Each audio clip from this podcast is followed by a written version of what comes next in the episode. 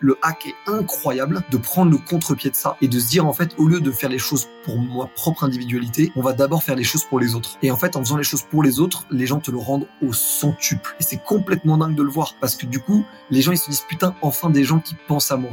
Moi, j'étais convaincu que, en gros, les marques allaient devenir des médias. Donc, en gros, que Dior allait devenir un média, que Carrefour allait devenir un média et tout ça. Mais ce que j'ai pas, ce que j'avais mal vu à l'époque, alors que pourtant c'était mon cas, c'est que les médias allaient devenir des marques, en fait. Aujourd'hui, qu'est-ce qui empêche Brut de lancer un Amazon du produit sustainable? Qu'est-ce qui empêche Combini de lancer, euh, je sais pas, un, label ou une salle de concert ou, ou, euh, ou même un Spotify, tu vois? Une boîte est la somme de ses compétences et la moyenne de ses talents. Fais-la progresser et elle s'envole laisse-la stagner et elle s'effondre. Et la meilleure façon de s'améliorer, c'est d'écouter ceux qui sont déjà passés par là. Je suis Benoît Dubos, cofondateur de Skelesia, le copilote de croissance des startups et TPME ambitieuses. Ensemble, nous allons partir à la découverte des plus belles réussites entrepreneuriales, avec un objectif, comprendre comment créer et développer une boîte de façon saine, rapide et durable. Au programme, des réussites, des échecs, des méthodes et surtout des tonnes d'apprentissages à appliquer le jour même sur ton projet. Alors prépare de quoi noter et surtout, attention à la branche.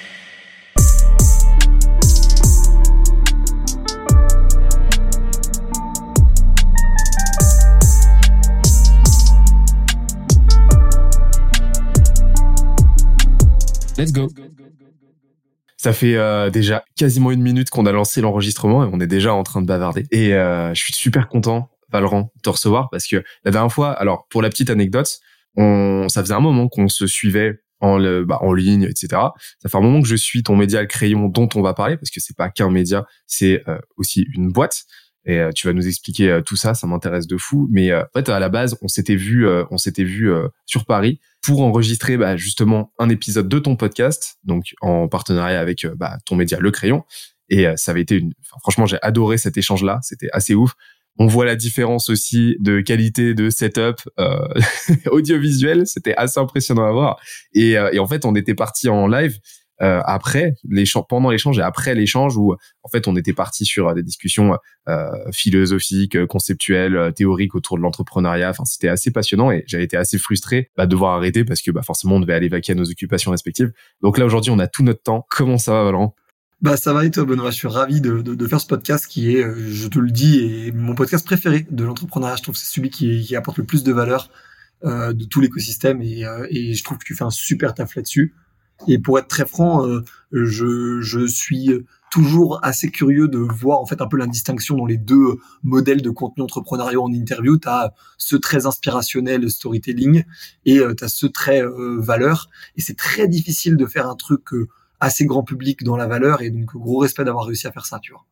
Bah écoute, merci beaucoup, merci beaucoup. C'est justement pour des, des profils comme le tien que euh, que je euh, bah, que j'ai lancé ça, tu vois, parce que l'objectif c'est d'avoir le podcast le plus le plus euh, utile et à plus forte valeur ajoutée possible. Donc trop trop cool. Et alors, comment ça se passe là en ce moment Parce que je sais qu'il y a beaucoup de petites actus. Je crois que ce soir, tu as une petite échéance là qui arrive. Ouais, en gros, euh, ce soir, euh, et je pense que le podcast sera diffusé après, donc ça sera marrant pour les gens de voir euh, ce que ça a donné. Mais du coup, on a la Founders Night, qui est un projet que qu'on a lancé avec des potes à côté du, du, du crayon. Ça n'a pas grand-chose à voir avec le crayon à la base. Et, et avec Martin, Julien, Marley et Ruben. Et en gros, le but, il est très très très simple. C'est vraiment de réunir l'écosystème entrepreneurial sans biais ou sans prérequis à la base. Donc ça va en gros des, des un peu des, des, des LinkedIn Kids avec euh, Maxime Royer ou Théo Leblanc jusqu'à des entrepreneurs à 500 ou 1000 employés comme Alexandre Belliti ou Catherine Barbar en fait. Et le but, c'était vraiment de mixer cet écosystème et de sortir un peu des hum, événements entrepreneuriaux un peu classiques où en fait on sent qu'on peut pas dire la vérité quoi que si on dit la vérité sur notre business, on va se faire moquer, on va se faire juger, on va, ça va nous faire perdre des opportunités. Et nous, on voulait créer l'écosystème absolument inverse, où c'est parce que tu vas à la Founders Night parler de tes problèmes que des gens qui sont parfois plus expérimentés ou moins expérimentés que toi vont t'apporter potentiellement des pistes de solutions. Et donc du coup, c'est un truc très très très social. On le voit vraiment comme une forme de social club, avec évidemment cette dimension business qui fait que bah, le nombre de gens qui m'ont dit qu'ils avaient signé des deals à la Founders Night, c'est ça, ça fait un mindfuck, tu vois. Ah ouais? Ouais. Et donc du coup c'est trop cool. Et après on est on est passé du premier événement à, à 300 personnes dans une dans un sous-sol de salle d'escalade, le deuxième dans une ancienne chapelle reconvertie en bar de fortune à 500 personnes. Et là, on vise euh, probablement, on sera probablement 800 ce soir à la Cigale, donc la mythique salle parisienne. Donc en vrai, c'est marrant de voir qu'en trois événements et, et, en trois événements et quatre mois, on se retrouve déjà sur des scènes nationales, quoi, tu vois. Mais alors, euh, allons-y tout de suite, parlons-en, parce que là, c'est assez impressionnant de voir la progression. C'est-à-dire qu'en trois événements, ouais, la Cigale, bientôt, euh, bientôt euh. Mais c'est assez, franchement, c'est assez ouf. Félicitations. Et, et en, en fait, on voit, on voit, euh, parce que tu sais, il y a, y a un concept qui est élémentaire en marketing et donc en entrepreneuriat, parce que les deux sont quand même très liés. Euh, c'est euh, le, le, principe de job to be done. Tu sais, en gros, bah, qu'est-ce que tu aides ton ton client à faire? Voilà, c'est c'est quoi le problème que tu l'aides à résoudre, mais quelle action tu rends possible par par ton produit, bah, par ton service, par ton événement? Et en fait, bah vous vous avez déjà un, un job to be done qui s'est dessiner, c'est le fait bah, de, de, de, progresser, mais aussi de trouver, euh, de générer du business, quoi. Donc ça devient une plateforme un petit peu.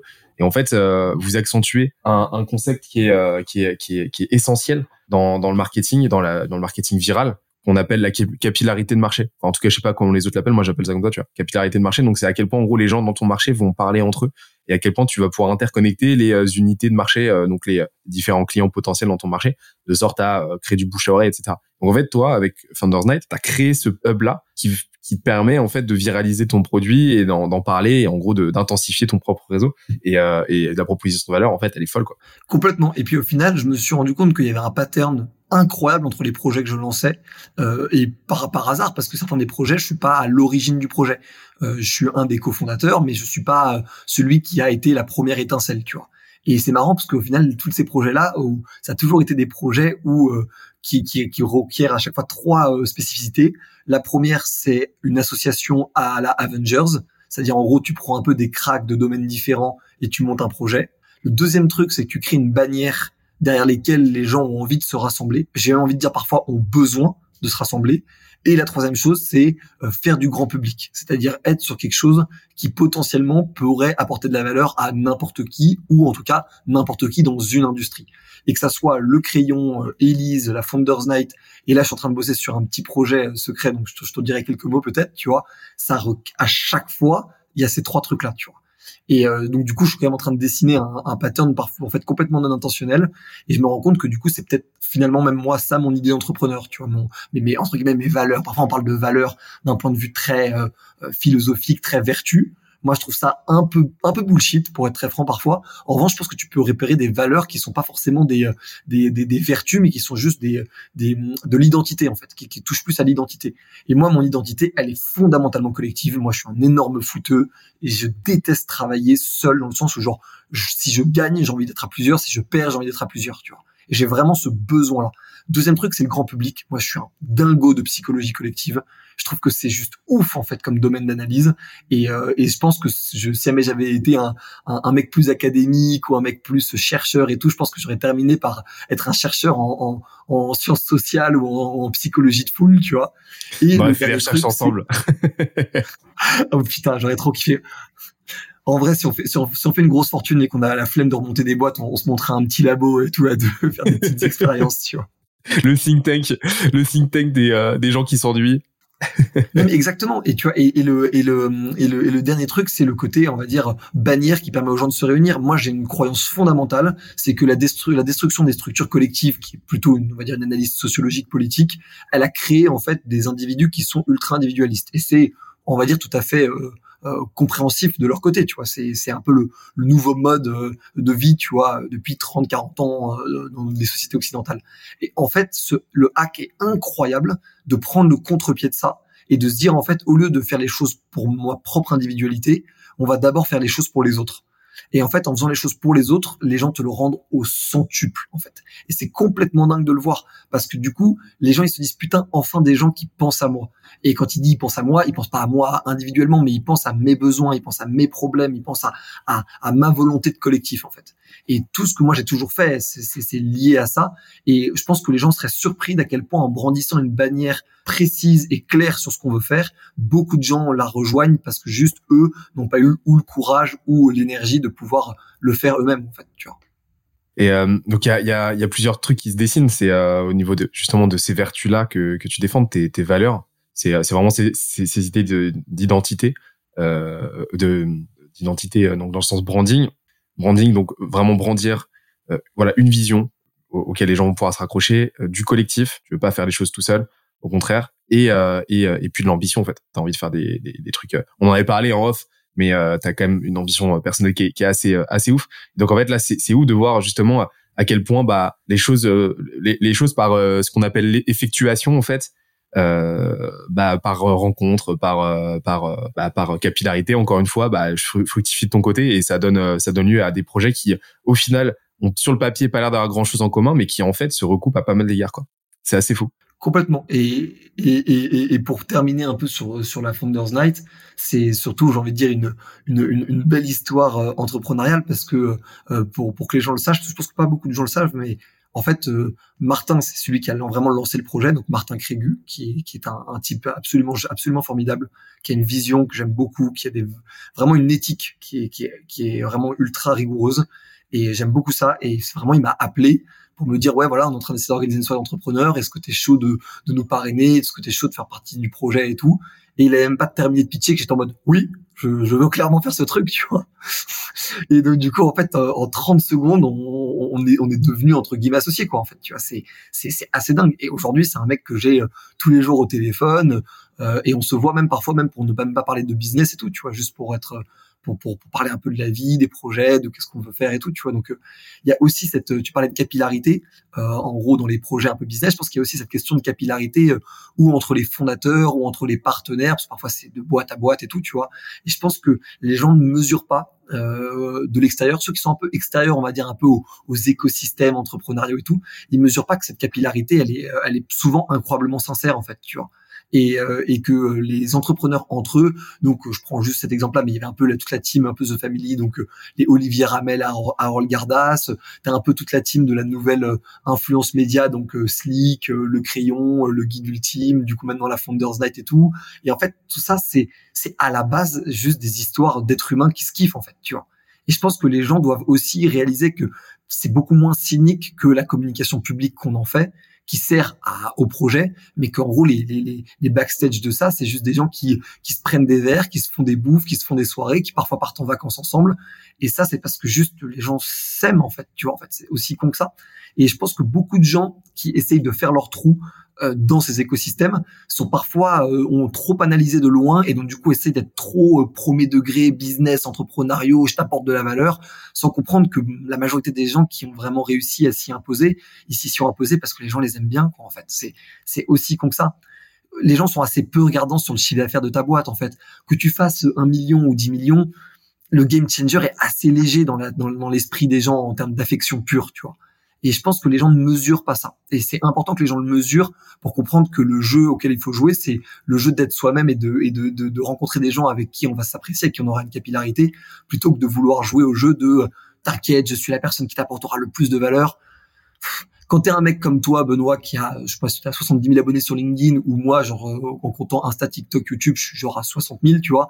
On a des messages quotidiennement, c'est par dizaines, tu vois. Des gens qui veulent nous apporter de la valeur et qui parlent avec nous, on en a plein, tu vois. C'est juste que la différence, elle se fera sur à quel point on a envie simplement de fréquenter la personne. Exactement. Je sais pas ce que toi t'en penses d'ailleurs, ça m'intéresse.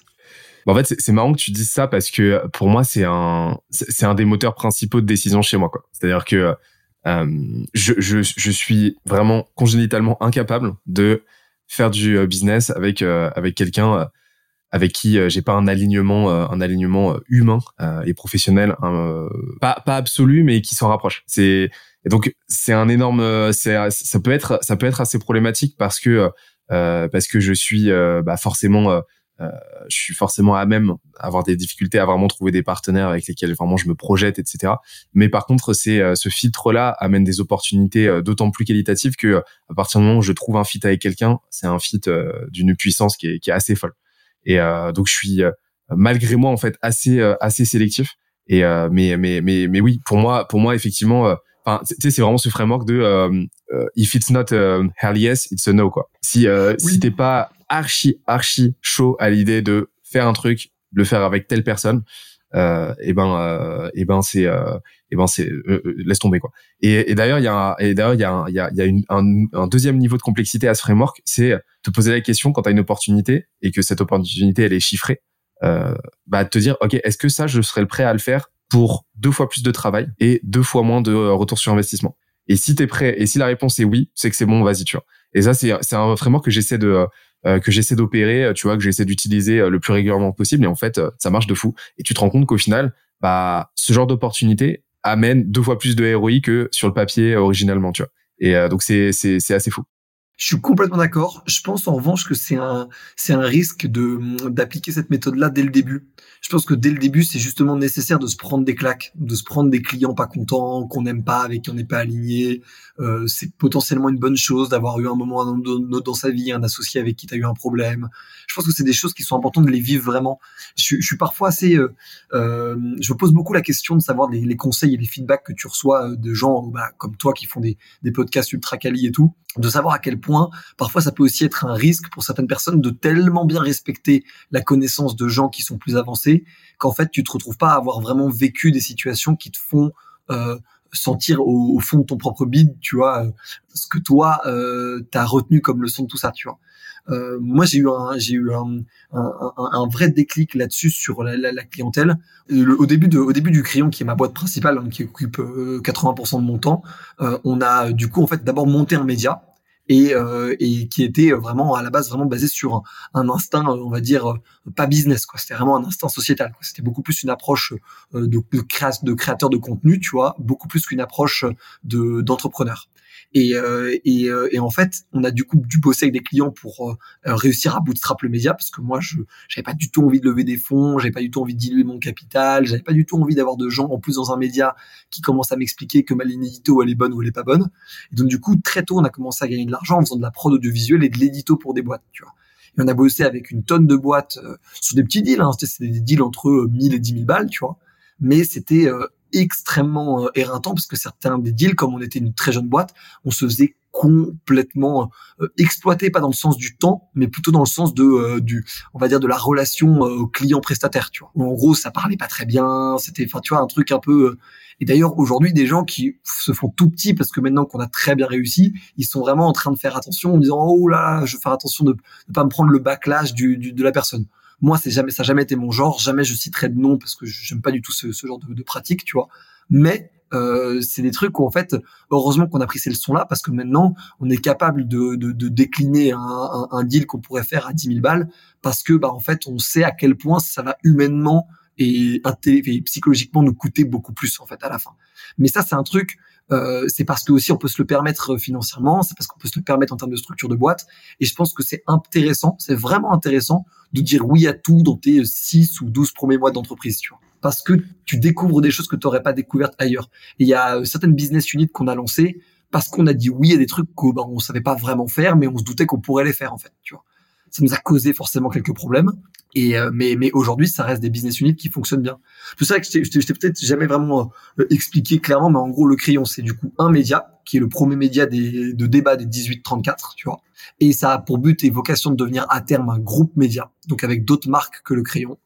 Au milieu, on a le Pinceau, qui est une agence de création de contenu et d'influence. C'est la marque la moins connue parce que c'est celle sur laquelle on n'a pas communiqué sur les réseaux, mais en interne, nous, on appelle ça le Pinceau et c'est une business unit à part entière. Et la troisième business unit, c'est le Surligneur, qui est une agence de relations presse et de, et de personal branding pour les entrepreneurs. Et tu vois, sur la, la, la verticale du, du surligneur, tu vois, on a commencé par la relation presse et notre, notre, notre deuxième client, c'était Théo Lyon, que tu as reçu. Et, euh, et avec et avec Théo par exemple, on savait pas encore exactement ce qu'on faisait. On savait qu'on pouvait faire passer des gens dans des médias, mais on connaissait pas tout l'ampleur, on va dire, de, de, du fonctionnement en fait de, de, de, la relation presse. Et donc du coup, on a, selon moi, très bien réussi à faire passer Théo dans des médias parce qu'on l'a fait passer dans France Info et dans les EcoStart. Sauf que en fait, les deux contenus n'étaient pas totalement alignés avec ce que Théo voulait en dire, tu vois. Et euh, notamment un où en fait il a fait une tribune à charge contre HEC qui était écrite par lui, donc lui pour le coup il l'a écrite, il n'y a pas de problème là-dessus, mais qui était euh, travaillée journalistiquement pour que ça en fasse un truc très euh, bad buzz, tu vois. Et ça, pour le coup, nous, on a mal contrôlé. Et Théo nous en a beaucoup voulu, et c'est complètement euh, faire de sa part, tu vois. Parce que nous, on n'avait pas, pour le coup, mesuré que ça pouvait aussi se retourner dans l'autre sens. C'est-à-dire, c'est pas seulement l'enjeu de réussir à faire passer les gens dans les médias, c'est de les faire passer dans les médias avec l'exact message, ou presque exact le message qu'ils voulaient faire passer, tu vois. Et là, Théo s'est retrouvé un peu euh, court-circuité par les journalistes, nous pouvons pas vraiment contrôler le truc, mais ça, nous, on le savait pas en amont qu'on pouvait pas vraiment contrôler le truc. Et donc du coup, bah en fait, ça a été un, ça a été une vraie vraie leçon sur le surligneur, tu vois. Et c'est pour te dire que ça, pour le coup, c'est une leçon qu'on aurait pu se prendre huit mois plus tard si on avait été presque trop parfait, tu vois. Et, euh, et, voilà, tu vois. Et c'est un truc. Aujourd'hui, nous, on porte cette, cette, cette, erreur-là et cet échec en nous. Moi, j'ai aucun problème avec ça parce qu'on on a fait plus d'erreurs que de que de réussites. Euh, je pense quand on est un entrepreneur qui a testé beaucoup de trucs. Mais aujourd'hui, tu vois, c'est ces leçons-là qui nous permettent aujourd'hui de devenir vraiment des machines de guerre dans la relation presse et dans le personal branding. Parce qu'on a eu deux trois erreurs comme ça qui ont été très violentes parce que ça nous a coûté aussi en termes de relations avec des gens que j'apprécie, tu vois. Et donc du coup, en fait, on, plus jamais on a envie que ça se reproduise. Donc maintenant, on est deux fois plus rigoureux, deux fois plus consciencieux. On, on check huit fois, quitte à ce que, quitte à ce qu'on marge moins, quitte à ce que on soit, on ait moins de clients, tu vois, quitte à ce qu'on fasse du travail un peu plus quali, tu vois, un peu moins quanti. Et, et, ça, pour le coup, c'est, des leçons que tu prends que quand tu es un peu zouave et que tu dis oui euh, à tout et que tu es très très euh, offensif, tu vois. Mais euh, ça, ça, tu vois, c'est, c'est une phase dans, dans, dans le cycle de vie de n'importe quelle boîte euh, qui, est, qui est trop tu, dont on parle pas assez. Et pourtant, c'est essentiel. C'est euh, c'est ce que on pourrait appeler la phase de R&D en fait. C'est-à-dire que la phase de R&D, c'est pas seulement quand tu lances un produit euh, high tech ou hardware. C'est même quand tu lances un service et même un service déjà connu, déjà maîtrisé. Forcément, tu vas. L'objectif, c'est de te différencier. Donc, c'est pas c'est pas de copier coller le voisin. Donc, tu vas passer par une phase d'expérimentation, ne serait-ce que pour apprendre à piloter ta propre boîte et ton propre service, quoi. C'est très vrai. Et, et en fait, cette phase là, faut, faut savoir pourquoi t'optimises. Cette phase-là, tu l'optimises pas pour euh, le, la rentabilité, tu l'optimises pas pour le CA, tu l'optimises pour signer le plus de clients, bosser avec le plus de clients possible de façon rémunérée, hein, forcément, parce que euh, de toute façon, quand tu fais les choses gratuitement pour un client, euh, l'investissement de son côté est inexistant, donc les, les, retours en fait seront forcément biaisés quoi qu'il arrive. Donc faire payer, mais par contre à optimiser dans le sens du feedback, optimiser dans le sens de l'amélioration, avec pour objectif pour euh, North Star en fait d'avoir la version la plus évidente in fine de ton offre. C'est-à-dire en gros euh, une offre qui est timée, une offre qui est héroïste, avec vraiment une métrique clé, euh, une offre qui s'adresse à une audience très précise et, euh, et une offre avec des garanties en fait. Et, euh, et donc là, et là, tu as quelque chose d'extrêmement puissant qui se vend très facilement. Mais cette phase de R&D, franchement, le truc c'est qu'il y a très peu d'entrepreneurs qui sont prêts à y aller, euh, qui sont prêts à, à faire face à cette période de R&D, mais elle peut durer plusieurs années, honnêtement. Mais par contre, si tu fais ce taf-là, derrière, la version de ton offre, elle est juste, enfin, t'arrives avec une offre qui est juste incroyable, quoi. Je suis complètement d'accord et je pense que d'ailleurs c'est un bon indicateur pour beaucoup de gens de savoir dans quel stade, enfin, à quel stade ils sont. Euh, le moment où tu arrêtes, selon moi, d'être en R&D, c'est le moment où ta North, enfin où ta, où ta Matrix euh, Star, c'est euh, le NPS, donc le Net Performing Score. Quand ta hum, verticale principale, c'est l'acquisition client, t'es quoi qu'il arrive encore en R&D, tu vois.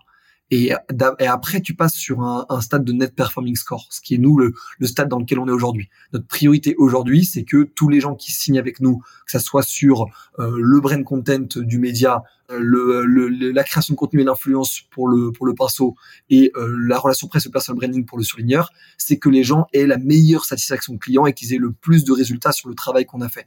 Mais ça, je sais que c'est pas, c'est la deuxième étape. C'est parce qu'avant, on était d'abord en, cherche, en, recherche de clients, d'acquisition clients.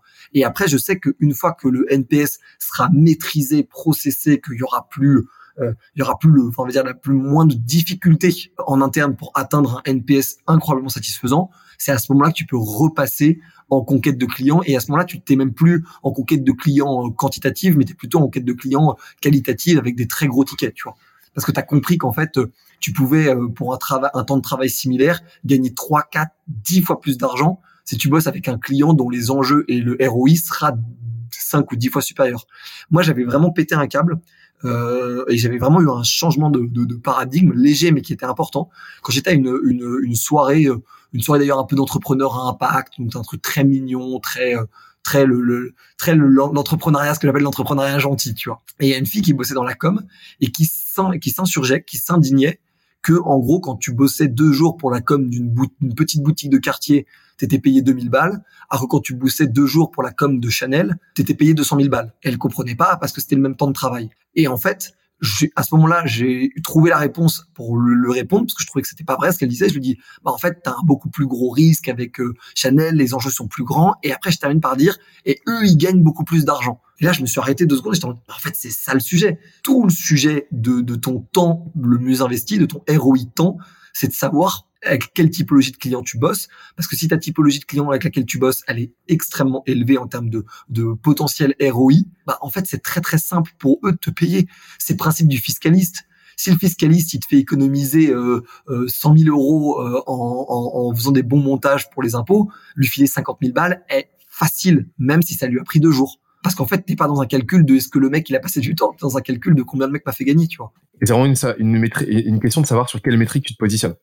Par exemple, euh, bah, effectivement, un, un, avocat fiscaliste, euh, il va travailler sur euh, sur sur des notions monétaires. Bah, combien d'argent il fait économiser Bim. En fait, quand quand t'es très bon, tu sais à peu près combien de temps. Tu vois, un, avocat fiscaliste qui est très très bon finit avec une offre. Et c'est pour ça qu'un avocat senior qui a 15 ans de métier, 20 ans de métier, et paye, paye, très très cher, enfin facture très très cher parce que il arrive avec une offre qui est justement euh, timée, héroïste, euh, avec des garanties et qui s'adresse à une, une, une audience précise. Donc il va savoir te dire ok bon bah on va bosser ensemble six mois. Dans six mois je t'ai fait un montage, tu vas économiser tant, euh, donc c'est tant. Voilà tout simplement. Et voilà que telle garantie, j'ai bossé avec tant de boîtes, etc. Et, euh, et les garanties techniques, les garanties euh, social proof, etc. Et, euh, et, et, mais après il y a d'autres euh, il y a, y a d'autres indicateurs de réussite. Par exemple en ce moment, tu sais, il y a tout le shitstorm autour de euh, autour du ghostwriting pour LinkedIn. Il y a beaucoup d'anglicisme là, mais euh, autour des, des ghostwriters qui écrivent les posts LinkedIn des dirigeants, etc. Les gens ne comprennent pas que certains arrivent à vendre 500 euros un post LinkedIn et euh, en expliquant, tu sais, en essayant de rationaliser par rapport au ROI, euh, au ROI, c'est-à-dire ouais, mais je comprends pas parce que le post il va faire quoi 30 000 vues, mais ça vaut pas 500 euros, etc. Qu'est-ce qu'il raconte? Mais le truc, c'est qu'en fait, il, il, il, se positionne sur la mauvaise métrique. Ce que le, ce que le, euh, ce que le, ce que les CEO achètent dans ce cas-là, c'est pas de l'argent, c'est pas du ROI, c'est du temps. Pourquoi? Parce que c'est des CEO qui ont compris que poster aujourd'hui sur LinkedIn, travailler leur marque personnelle, c'est une commodité, c'est une nécessité absolue. Et donc, eux, ce qu'ils achètent, c'est le temps qu'ils euh, qu'ils passeraient à produire ce contenu-là. Peu importe en fait le ROI monétaire, puisque de toute façon, ils se positionnent sur quelque chose qui est nécessaire, qu'ils doivent faire quoi qu'il arrive. Donc en fait, c'est 500 euros, c'est 500 euros qu'ils versent parce que les 30 minutes qui passeraient, les 45 minutes qui passeraient, leur permettent de générer, euh, leur permettent de générer, euh, leur permettrait de générer 3, 3, 4, 5 fois plus en fait. Complètement. La question c'est sur quelle métrique tu te positionnes? Alors sur la relation presse, on se positionne sur trois métriques et on demande aux clients de nous les trier dans l'ordre dans l'ordre de leur de leur de leurs objectifs. Donc les trois métriques, c'est la crédibilité, l'acquisition et la conversion. La crédibilité, c'est je passe dans un média, on parle de moi, j'ai du statut, je suis quelqu'un qui existe et qui existe de manière sérieuse dans l'écosystème. L'acquisition, c'est ça fera des vues et des vues très qualifiées. Donc du coup, ça m'apportera potentiellement des clients, des partenariats, des opportunités. Vraiment, le mot opportunité revient énormément. Et le dernier, c'est la conversion, parce que du coup, dans tes présentations, dans ton site, dans, tous tes assets de, de, de, de vente, tu vas pouvoir mettre que tu es présent dans tel média. Donc ça, c'est sur la relation presse. Sur le personal branding, donc en gros LinkedIn et Insta TikTok, on fait pas le reste pour l'instant, on fait juste LinkedIn et Insta TikTok. Il y a le ROI temps dont tu parles, mais il y a surtout le ROI savoir-faire. C'est-à-dire qu'en fait, il y a beaucoup d'entrepreneurs, et nous, c'est la typologie avec laquelle on travaille le plus, qui sont des entrepreneurs qui gagnent très bien leur vie, euh, qui ont des belles boîtes, mais qui ont un déficit de compétences énorme sur l'écriture de post LinkedIn, alors même qu'ils ont déjà, pour le coup, une, une bonne notoriété. Donc en fait, leur faire faire 20 ou 30 likes, c'est c'est pas un challenge de dingue pour eux, tu vois. On arrive même à en emmener certains à 300, 400. Je crois que les, les, les le, client qui fait le plus de likes, il fait entre 200 et 500 likes euh, par par post, tu vois. Et, et, et ce client-là, pour lui, mm, l'écrire mal va diminuer par va diviser par deux ou trois ces, ces, ces, ces chiffres-là et donc du coup la visibilité que ça lui apporte, la crédibilité que ça lui apporte et donc du coup derrière le business que ça lui apporte, tu vois. Et donc du coup, pour moi, cette verticale-là, elle est sur un accompagnement. Moi, j'aime bien parler de logique de copilotage en fait, tu vois. C'est-à-dire que nous, on bosse toujours le plus qu'on peut en, en, en, en, sentiment, on va dire, d'égalité avec notre client. C'est-à-dire que nous, on est là pour faire d'eux des, euh, des références dans leur domaine. En fait, nous, c'est ça notre vrai objectif, c'est faire d'eux le, le top of mind. Donc, c'est la première personne à laquelle on pense quand on pense à un sujet. Et donc du coup, tout notre, tout notre sujet, il est beaucoup plus sur la verticale de la personne que sur la notoriété grand public. On cherche pas à construire des Lena situations. D'ailleurs, ça me ferait très, très marrer de un jour me positionner sur cette verticale-là, tu vois. Mais aujourd'hui, nous, c'est pas notre sujet. Aujourd'hui, nous, notre sujet, c'est de se dire, un mec comme toi, Benoît, t'as une très belle boîte. Bon, sur LinkedIn, t'es très, très, très, très présent. Mais mettons sur les deux autres réseaux où tu l'es un peu moins, je sais que t'es capable de le faire, tu l'as déjà prouvé, mais mettons, tu vois Et ben en fait, on va se dire aujourd'hui, on va parler de croissance de boîte avec toi pour que quand les gens pensent à, Instagram, TikTok, ils se disent le référent pour la croissance des boîtes, c'est Benoît, c'est Skelésia, tu vois. Et donc du coup, la question à se poser, c'est quel est le moyen du coup de faire un grande visibilité, donc tofu, assez basique, un respect des gens comme moi, donc euh, le fait que ces gens-là vont pouvoir m'inviter dans des podcasts, m'inviter dans des événements, m'inviter dans des dîners, dans des trucs comme ça. Et euh, donc ça c'est le mot fou et le beau fou, c'est-à-dire parler à mes clients, parler aux gens qui ont besoin de mes services, parler aux gens qui ont besoin de mes compétences. Et ça, c'est sur quelque chose de, de service très B2B. Donc euh, ça, pour le coup, beaucoup de gens qui écoutent ce genre de podcast comme les jeunes branches peuvent le comprendre. Mais c'est aussi vrai pour des business qui sont pas du tout les mêmes. Pour sur des business de, de nettoyage euh, ou en fait des nettoyages dans des bureaux, euh, sur des business de nourriture, sur des business de compléments alimentaires, sur des business de crypto. Et en fait, tout le monde a quelque chose à vendre quand il est entrepreneur. La question, c'est quel aspect de son business est le, plus facilement ou le plus viralement vendable sur les réseaux sociaux. Donc parfois, certaines personnes qui ont des business assez complexes, on va le vendre sur différentes verticales. Je prends juste mon propre exemple. Du coup, nous, notre boîte, c'est trois piliers. Donc le média, agence de créa et d'influence, agence de RP et de personal branding si jamais je, je, travaillais du coup avec le surligneur, donc l'agence de RP de personal branding, on me dirait bon ok Valran, vous voulez parler de quoi en priorité? Vous voulez être très viral et être très sociétal et parler du média, vous voulez être très business et viser les gros corpos et donc du coup être sur la créa ou la relation presse, euh, la créa, la, créa et l'influence, ou vous voulez euh, parler aux entrepreneurs et donc du coup être sur la relation presse et le personal branding. Et donc du coup, ça serait déjà pas la même stratégie. Et donc du coup, c'est là où c'est important aussi que les gens euh, se disent que plus leur business euh, est multiservice, multiproduit, plus il faut qu'ils choisissent quel va être celui vers lequel ils veulent se positionner. Et c'est là que c'est important, y compris en image publique. Parce que parfois, ça peut être intéressant de se positionner sur son service qui n'est pas le plus rentable et qui sera pas le mieux, le plus héroïste, mais qui sera celui le plus sexy ou celui dont les gens se souviendront le plus, tu vois. Parce qu'il y a des gens qui, dont on se souvient pas de leurs trucs principaux. Je prends juste euh, cet exemple-là, tu vois, mais aujourd'hui, un mec comme, euh, comme, comme Théo Lyon, tu vois, qui est un super entrepreneur, peut-être que parler de Kudak en tant que performing ads, c'est la meilleure décision business, mais c'est peut-être pas la meilleure décision de crédibilité ou de notoriété. Alors que de parler de euh, Théo comme un, le fondateur bootstrap d'un groupe, tu vois, c'est intéressant parce que du coup, il n'y en a pas beaucoup en fait en France, tu vois. Et donc du coup, tout d'un coup, il se positionne pas comme un gars qui a une agence de performing ads, mais comme un gars qui a réussi à bootstrap un groupe en fait. Et donc du coup, ça devient un positionnement très autoritaire qui fait qu'en fait, il se crée du statut. Après, il faut voir les, les, KPI business que ça t'apporte, mais c'est des positionnements à choisir en fait. Et, euh, alors là, rapidement, euh, enfin rapidement, on a on a tout le temps qu'il faut, mais est-ce que tu pourrais nous faire un petit, euh, un petit, alors, tu sais que tu sais que je t'ai toujours pas demandé de te présenter? alors petite parenthèse, petite parenthèse. Au bout de 33 minutes d'enregistrement, est-ce que Valorant, tu peux te présenter succinctement et après on reprend? Moi, je m'appelle Valorant Mouliberto et euh, je suis euh, un entrepreneur récidiviste. C'est l'expression de Mathieu Stéphanie et je la trouve, je la trouve assez fun. Euh, je suis un entrepreneur récidiviste, c'est-à-dire que j'ai commencé euh, à monter la première boîte à 17 ans, qui était une boîte d'événementiel, qu'on a cédé à 19. Après, j'ai monté une boîte de community management avec mon ex, qui est du coup devenu mon ex. Donc du coup, on a fermé la boîte. Et après, je me suis dit avec ces expériences-là, je suis capable de faire du cash, je suis capable de gérer des équipes, je suis capable de créer un branding. On va aller sur ce qui me passionne le plus. Et moi, ce qui me passionnait le plus, c'était les médias et les débats. Et je trouvais qu'il y avait un vrai truc à faire sur le, le, un média de débat qui serait euh, neutre ou au moins on va dire transpartisan, qui ne serait pas biaisé. Et du coup tout notre sujet ça a été celui-là au départ. Et puis après entrepreneur que je suis, j'ai rapidement pris la tangente pour me dire comment on construit un business global autour du, du média. Et en fait, la, la, question à laquelle on essaie, on essaie de répondre au crayon, c'est comment développer le maximum de vertical sous une forme d'embryon de groupe qui permettent de créer de la viralité et de l'acquisition grand public à très très très peu de frais. Et ça, pourquoi faire ça? Parce que bah, déjà pour des clients, ça nous rapporte de l'argent, c'est cool, mais surtout pour permettre de propulser des projets qu'on montrait au fur et à mesure de notre aventure. Il y a eu un premier projet qui était Elise, qui était du coup, on va dire, ma, quatrième boîte, ma quatrième aventure entrepreneuriale, que j'ai fait avec euh, Gaspard Gé, le youtubeur, euh, Grégoire Cascara, un, fondateur d'Asso, et François Marie, qui était le développeur. Ça a été une application de dingue. C'était un Tinder de la présidentielle. Ça a été un raz de marée. On a fait 3,6 millions de téléchargements en trois mois. Il y a eu, on a fait 500 couvertures presse, des télés, des radios, le New York Times, des trucs de dingo. On s'est pris des pressions de Mélenchon, des pressions de Zemmour. Enfin, c'était, c'était fou comme histoire, complètement fou.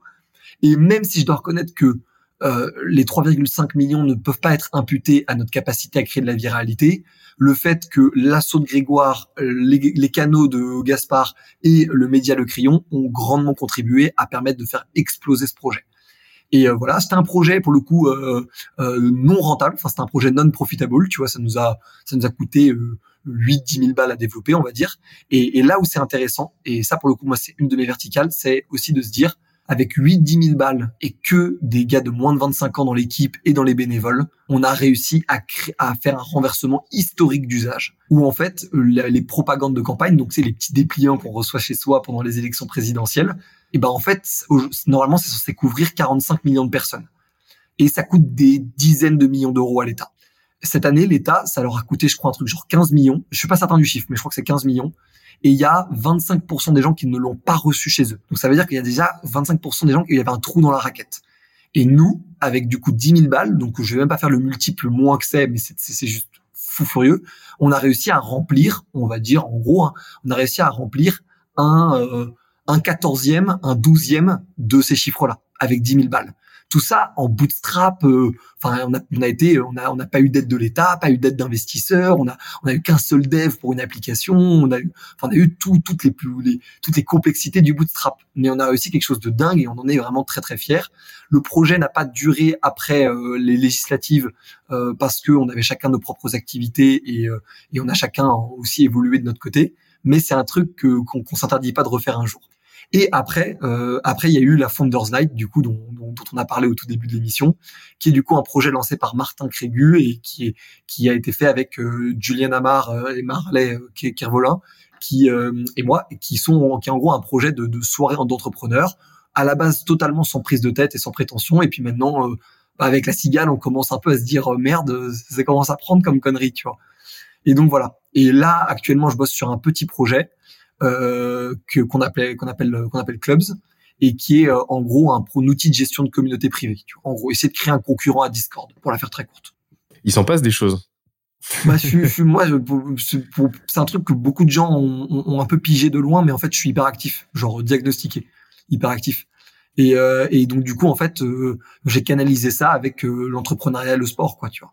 Parce que sinon sinon et moi je le vois pour auprès d'autres amis qui le sont sinon en fait ça peut rapidement devenir un truc qui te dévore de l'intérieur en fait tu vois. Genre très négativement. Et je le dis je suis très premier degré hein. je, je parle vraiment c'est un, un sujet pour, pour des gens c'est une vraie grande souffrance et pour moi, parce que familialement, j'ai été incroyablement soutenu euh, dans ces trucs-là, parce que j'ai des amis qui ont toujours compris ce truc-là et qui, qui ont toujours été euh, incroyablement bienveillants à cet égard-là. Et donc, du coup, j'ai réussi à en faire une, faire une force, tu vois. Mais c'est un truc pour beaucoup de gens qui est pas un truc positif, tu vois. Et, euh, et donc là, ça amène, ça amène à tout ce, à, tout ce consortium de, de, projets que tu lances. Euh, J'aimerais bien qu'on reparle tout à l'heure d'Élise, notamment, bah, voilà, savoir un petit peu comment ça s'est passé parce que la viralité a été quand même assez dingue.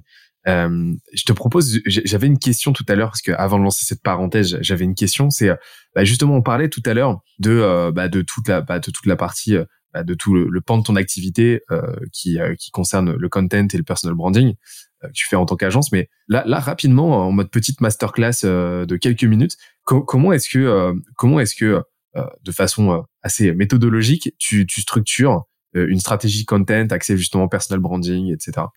Alors, ce qu'on fait avec le surligneur, nous, c'est qu'on part toujours du point de départ que la personne vient avec nous parce qu'elle a ou pas le temps, ou pas les compétences, ou aucun des deux. Et donc, du coup, notre but, c'est d'apporter ce gain de compétences et ce gain de temps. Et donc, du coup, nous, la manière dont on structure, elle est très, très simple. Elle est déjà de définir ce avec quoi on est à l'aise de parler en public et ce avec quoi on n'est pas à l'aise de parler en public.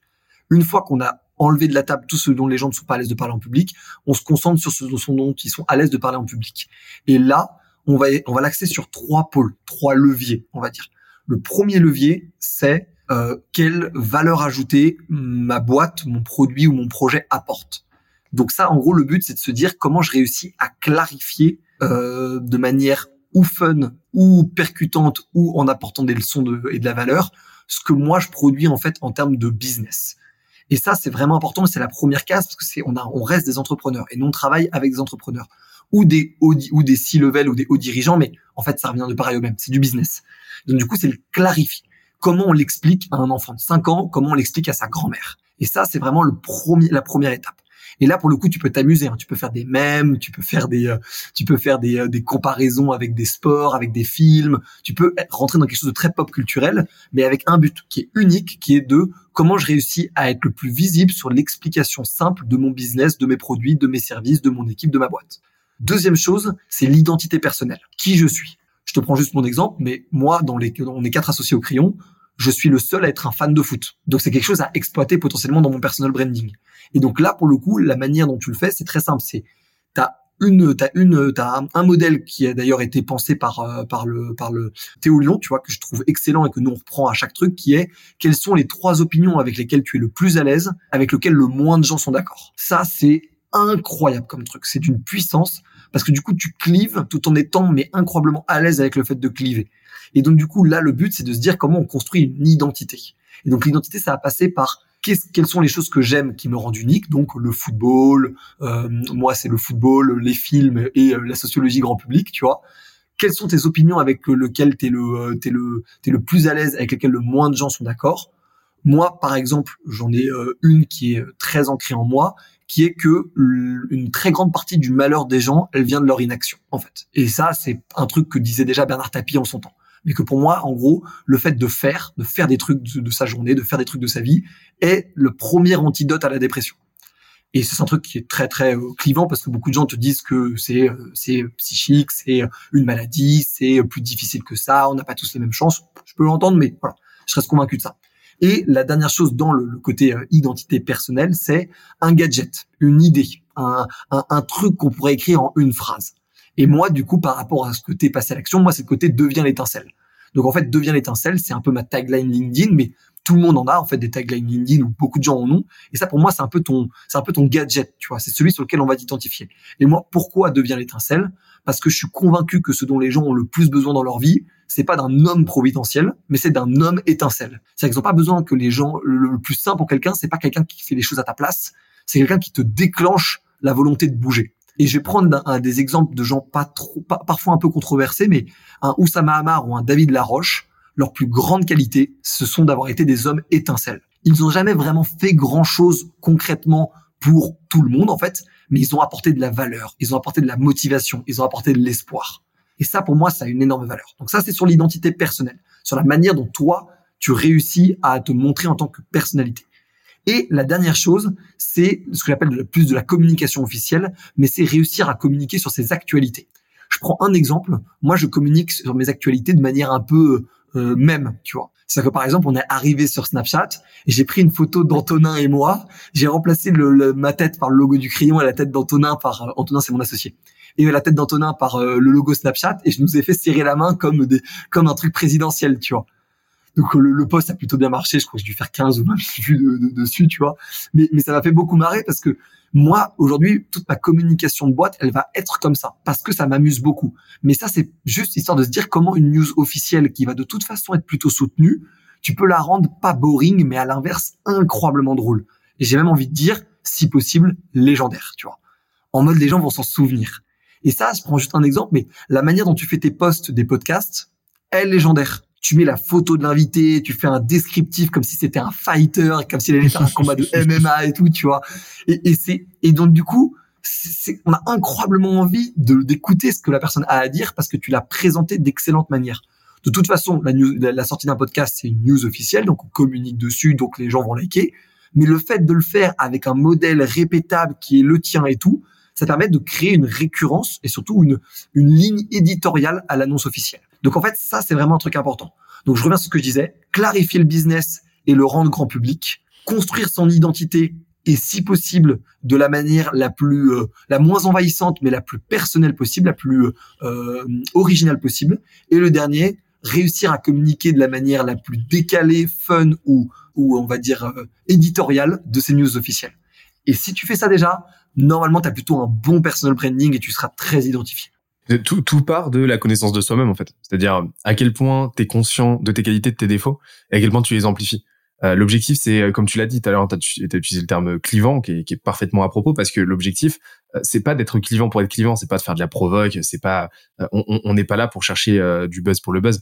On est là pour être le moins lisse possible. On est là pour créer des aspérités et on est là pour euh, être remarqué et remarquable en fait. C'est l'objectif. Et donc à partir de là, euh, le, le, le combustible principal, la matière première principale, c'est ta personnalité, tes traits de caractère, autant tes qualités que tes défauts. Et donc typiquement, bah euh, c'est ce que tu fais très très bien toi de ton côté, c'est-à-dire que tu as fait l'audit bah de euh, tes qualités, tes défauts, tu as fait l'audit de ta propre personnalité que tu amplifies en fait dans ton contenu, euh, bah, qui va être très, bah voilà, qu'on retrouve comme étant euh, très énergique, euh, comme étant bah, très pétillant, et, et, et, et, en fait tu, tu te fais, tu te fais en fait l'incarnation propre de euh, de ce cet idéal que tu poursuis, c'est-à-dire devenir l'étincelle. Donc tu fais en sorte que chacun de tes contenus soit euh, une petite étincelle potentielle qui permet à quelqu'un de passer à l'action, etc.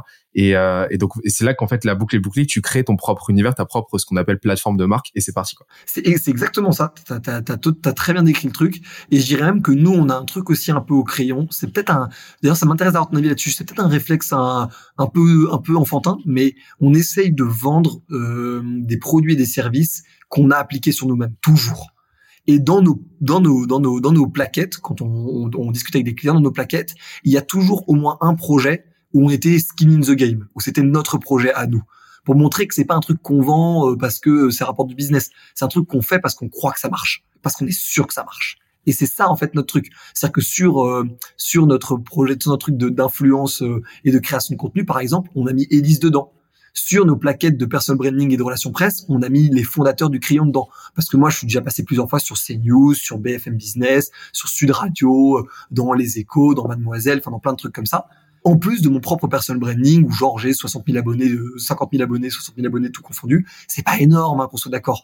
Mais tu vois, d'un autre côté, Jules, lui, donc mon associé Jules, il a 150 000 abonnés, tout confondu. Sixtine, qui est ma sœur et mon associé aussi, la quatrième, euh, bah en fait, elle en a, elle en a 130 000, tu vois. Et donc du coup, la question de est-ce qu'on est capable de le faire, elle est facile à résoudre, quoi, tu vois.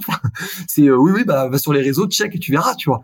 Et, et ça, c'est un asset que je recommande aussi aux gens euh, qui peuvent se lancer et qui cherchent à se lancer ou qui cherchent même à lancer un produit ou une verticale, c'est de le tester à toute petite échelle avec très peu de frais sur eux-mêmes ou sur un de leurs projets. C'est souvent une manière de découvrir plein de choses avec en fait sans ce, ce stress de ou merde, là je viens de découvrir que je m'étais gouré sur une intuition, merde, le client va pas être content. Si tu les testes sur toi, tu te prends les claques toi-même et tu te les prends sur tes projets. Et donc du coup voilà, tu vois, et sur sur sur Elise par exemple, on a moi j'ai découvert un truc, peut-être que mes associés d'Elise seront pas d'accord, mais j'ai découvert un truc euh, que maintenant je conseille à tous mes clients en relation presse, c'est quand on te quand on t'attaque, tu ne t'excuses pas, tu ne tu n'es pas là pour pour pour te justifier, tu vas offensif parce que les gens, en fait, les journalistes, ils en ont rien à foutre, ils ont même probablement plus de casseroles que toi, et en fait, ils t'attaquent parce que c'est juste une manière de, de faire une bonne émission. Ils le font pas par pure éthique. Et donc, du coup, à ce moment-là, si jamais tu t'excuses, de une, tu provoques pas une bonne émission, donc même eux sont déçus, t'es même pas un bon client, et de deux, en plus, tu te plies à leur injonction alors que eux, ils ont pas à se plier aux tiennes. Et donc du coup, et ça c'est parce qu'avec Elise, on s'est fait attaquer sur l'algorithme, on s'est fait attaquer sur les données, on s'est fait attaquer sur tout plein de trucs, alors que je te le dis honnêtement, on a fait tout pour être irréprochable depuis le début. Mais en fait, forcément que tu fais des erreurs. Et donc du coup, la com qu'on avait choisie à l'époque, c'était d'être justement les tout gentils, tout gentils petits garçons qui font leurs petits projets mignons et tout. Et je pense que c'était une erreur. Pas parce qu'on a une mauvaise image, je pense qu'on a plutôt une bonne image par rapport à ça. Mais parce que en fait, dans la tête des gens, il y avait moyen et il y avait raison de nous critiquer. Alors que je suis désolé, mais putain, je dans un pays où on se plaint de ce qui se passe en politique, on se plaint du désengagement des gens à, euh, la politique et au vote, et t'as quatre types sur leur argent perso, leur temps perso, qui vont prendre une application pour vulgariser tout. Ils vont pas en retirer un centime. Mais enfin, on m'explique c'est quoi l'axe de critique de ça? Enfin, c'est, tu vois, c'est, c'est, dingo en vrai comme truc. Et, et je le dis, Bien sûr que je comprends qu'il y ait des critiques. On, on, touche à la politique, on touche à des enjeux incroyablement sensibles. Donc je blâme pas que les gens critiquent. Ce que je dis juste, c'est que on ne peut pas nous dire vous avez raison, on s'excuse d'exister. Non, non, pas sur un truc où les gens sont aussi convaincus que ça. Enfin, voilà. Et c'est d'ailleurs maintenant un truc qu'on recommande à beaucoup de nos clients. Évidemment, on calibre en fonction du sujet.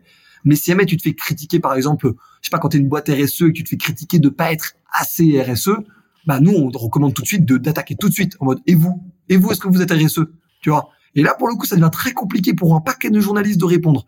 Parce que c'est compliqué, en fait, pour des boîtes de, de médias qui sont détenues par des milliardaires de répondre sur la RSE, tu vois? Et c'est con, mais c'est une rhétorique basique et les gens se laisse trop impressionner, et je le comprends, hein, je suis premier qui était dans ce cas-là, mais se laisse trop impressionner par ce qui a toujours été l'autorité pour eux. En rhétorique, ça s'appelle l'appel à l'hypocrisie, ça. Je savais même pas le terme. Bah, c'est exactement ça. Et qu'en fait, je pense que les gens oublient un détail important, c'est que quand tu es dans des relations, on va dire, de type professionnel, donc avec des journalistes dans des relations de type professionnel, t'es pas dans, t'es pas là pour plaire ou ne pas plaire à la personne. Parce que la personne elle-même, elle n'est pas en train d'être elle-même exactement. Elle est en train d'être son elle-même pro.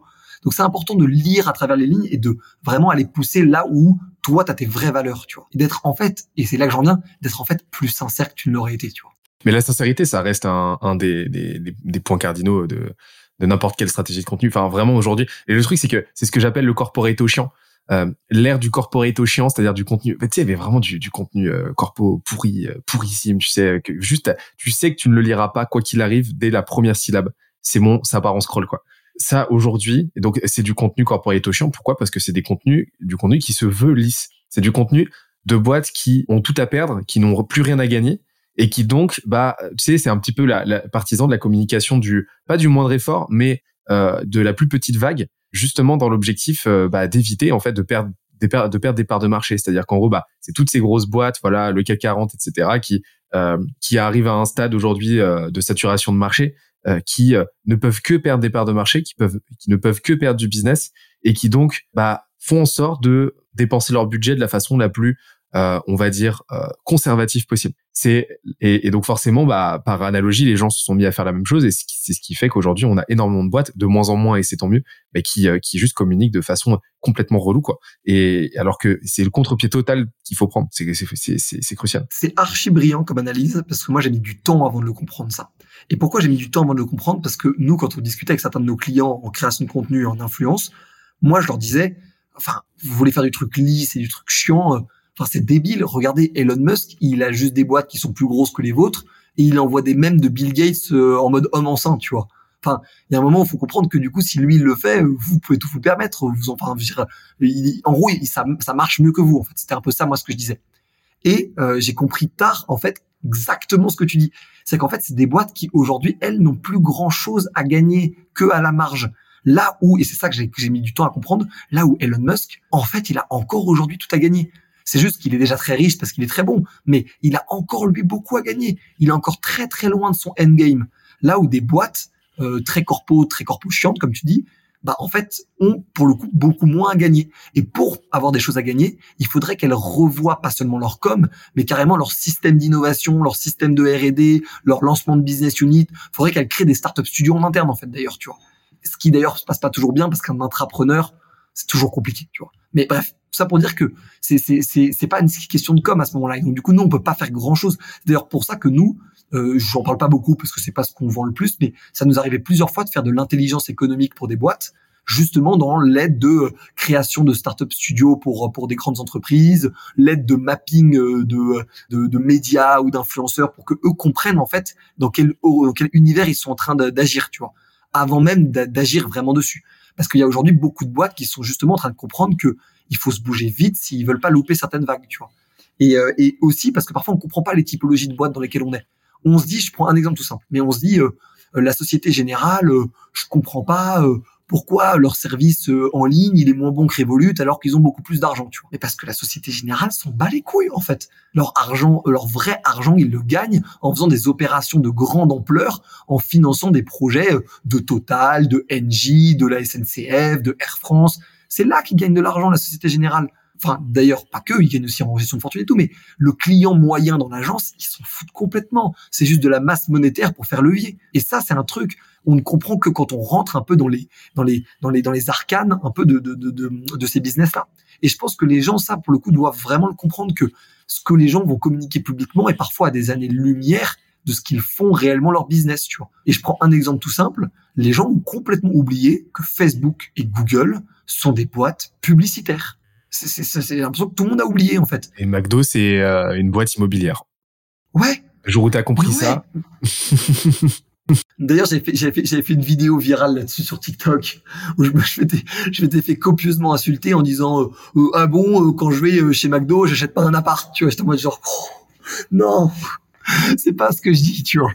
Mais oui, tu vois, si tu veux comprendre, que tu veux comprendre quel est, si tu veux comprendre comment fonctionne une boîte, suis l'argent. C'était un journaliste euh, anglais du Guardian qui disait ça. Et euh, il le disait plutôt lui pour faire des enquêtes financières, mais il disait si tu veux comprendre l'intérêt d'une boîte, suis l'argent. Et c'est, je trouve, une bonne, une bonne phrase. Et pour les gens qui entreprennent et qui ont envie de faire du business avec des grosses boîtes, vous pouvez pas débarquer de, devant une grosse boîte sans comprendre ça. Vous passez vraiment pour un, jeune, vous passez pour un, un amateur, tu vois.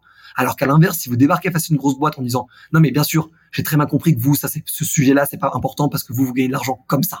Et là, les gens vont vous regarder dans notre œil parce qu'ils comprennent que on vous la fait pas à vous. Et ça, c'est super intéressant comme hack, tu vois. Avoir un peu de préparation sur les clients qu'on benchmark et leur dire, OK, vous, je sais exactement comment vous gagnez de l'argent et je sais comment ma proposition de valeur s'aligne plus que la concurrence vers cette verticale-là. Et justement, alors là, tu parles de, de trouver des clients. Donc, euh, voilà, on va parler un petit peu maintenant de, du, du crayon. Bah, en, en, le crayon, pourquoi? Parce que ça a été un, petit peu le cheval de Troie qui t'a permis ensuite de créer bah, le surligneur, euh, le pinceau, etc. Ça a été vraiment. Euh, bah, vous êtes une boîte qu'on appelle media driven, donc c'est vraiment le média qui génère la visibilité, qui vous génère aussi en interne une flywheel de connaissances qui vous permet ensuite de bien servir vos clients parce que c'est votre laboratoire en fait expérimentatif. Et euh, mais alors, est-ce qu'on peut parler de des six premiers mois? Comment est-ce que vous êtes lancé? C'est quoi les trucs que vous avez mis en place? Comment vous avez trouvé vos premiers clients? Et, euh, et, en fait, bah, ça m'intéresse beaucoup de savoir euh, comment vous êtes profilé à ce, à ce moment-là. Mais nous, on était, mais on était des amateurs. Je crois que les gens, les gens ne réalisent pas en fait. D'ailleurs, les gens peuvent toujours aller regarder sur YouTube notre première vidéo. On l'a jamais enlevée. Vous regardez ça, mais enfin, vous mettez, on met, personne n'aurait mis un centime sur notre tête. En je vais aller voir en live. Là. Aucun, aucun, aucun, des quatre associés. Donc les quatre associés, je, je, je récapitule. Les quatre associés, c'est Antonin Marin, le rédacteur en chef. Jules Simfling, le directeur du pinceau, Sixtine Mouléberto, donc ma sœur, la directrice du surligneur, et euh, Valran, on va dire le le, le, le, le, gérant, le PDG du, du, de l'embryon de groupe. En fait, tu vois, c'est un peu ça en gros la manière dont on structure. Et en gros, la manière dont on a commencé, c'est vraiment on a commencé juste avec euh, la phrase d'Orelsan si tu veux faire des films, t'as juste besoin d'un truc qui filme. Si tu veux faire des interviews, t'as juste besoin d'un truc qui filme et un micro. Et c'est comme ça que nous on a commencé. Et donc, du coup, on a fait des trucs très, très peu quali, qui faisaient pas beaucoup de vues. Et en fait, on a eu une chance. Un miracle, même, j'ai envie de te dire. C'est qu'on a réussi à, notre émission la plus connue, c'est le, c'est le, c'est le ring. Donc, c'est un débat entre deux personnes qui sont fondamentalement pas d'accord.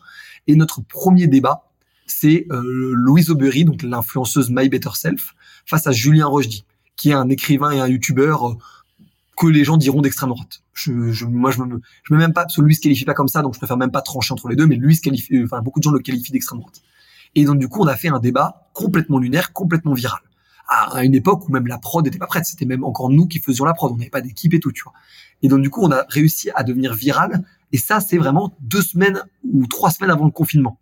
Et donc, du coup, miracle absolu, parce que du coup, on a une vidéo qui pète avant le confinement où on pouvait pas tourner, tu vois, on pouvait pas vraiment agir. Donc en fait, on a eu ce truc-là qui nous a permis de structurer une première base d'abonnés, des gens qui étaient en mode OK, je sais pas qui vous êtes, je sais pas trop ce que vous foutez, je sais pas pourquoi vous savez pas tourner, je sais pas pourquoi vous savez pas faire de vidéos. Mais ce que vous avez fait là, j'aime bien, j'aime bien. Exactement. Et t'as des gens, mais même euh, Antoine de Slick, qui est un très bon ami, tu vois, il m'a dit mais les gars, j'étais tombé sur votre vidéo pour le confinement, j'étais en mode mais c'est qui, c'est cinglé, tu vois? Et, je pense que beaucoup de gens ont eu ce, ce, cette vision-là de nous, tu vois, à ce moment-là. Donc du coup cette vidéo est virale. Là euh, confinement oblige, on se on se on se on fait toujours pas d'argent, euh, mais on est toujours en études. Moi je suis toujours à la Sorbonne et Antonin est toujours à Saclay en maths et euh, Jules à Sciences Po et Sixtine à W, tu vois. Et, et donc du coup on est toujours en études et là du coup on passe deux mois, trois mois de confinement. on était confinés ensemble avec Antonin et, et un, de mes potes qui s'appelle Edouard. Et, et donc du coup Antonin et moi on a bossé sur la ligne édito du média pendant deux mois. On a tout structuré ça a été les deux mois structurants euh, du, du, du média en fait. Et donc du coup à la sortie de ça, on avait des bons concepts, on avait des bons invités, on avait des bons relais, on a eu pris le temps de travailler avec différents euh, euh influenceurs, différents euh, politiques, différents penseurs, écrivains et tout. Donc en fait, on a prévu en fait la sortie du confinement où là pour le coup on a bombardé. Et après avoir bombardé, on commençait à avoir des bonnes références. On avait eu des Jordan Bardella, des Najat Vallaud-Belkacem, des Bernard Cazeneuve, donc des, des grosses personnalités quand même, en plus de quelques vidéos comme le débat euh, My Better Self Rochdy, assez viraux. Et donc du coup, on avait cette compétence-là de pouvoir ramener des gens et de pouvoir euh, euh, faire des émissions. Et donc du coup là pour le coup on est allé voir différentes personnes que moi j'avais rencontrées pendant ma boîte d'événementiel et ma boîte de community management en leur disant j'ai lancé un nouveau truc, on est beaucoup plus dans le content maintenant et donc du coup on peut faire du content pour vous. Et donc du coup là, on a bossé avec euh, Image 7, on a bossé avec euh, le Cercle Montesquieu, on a bossé avec euh, les Suifraises, on a bossé avec Arcapi, on a bossé avec des, des, des, boîtes en gros, on va dire entre Instit et startup, tu vois, entre startup qui viennent de se lancer et Instit qui a eu un mini deal dont ils n'avaient pas envie de s'occuper, en gros. donc là, on a coffré un peu de sous en se cassant les dents parce qu'il y a eu deux trois contrats qu'on n'a pas assez bien gérés à mon goût, tu vois.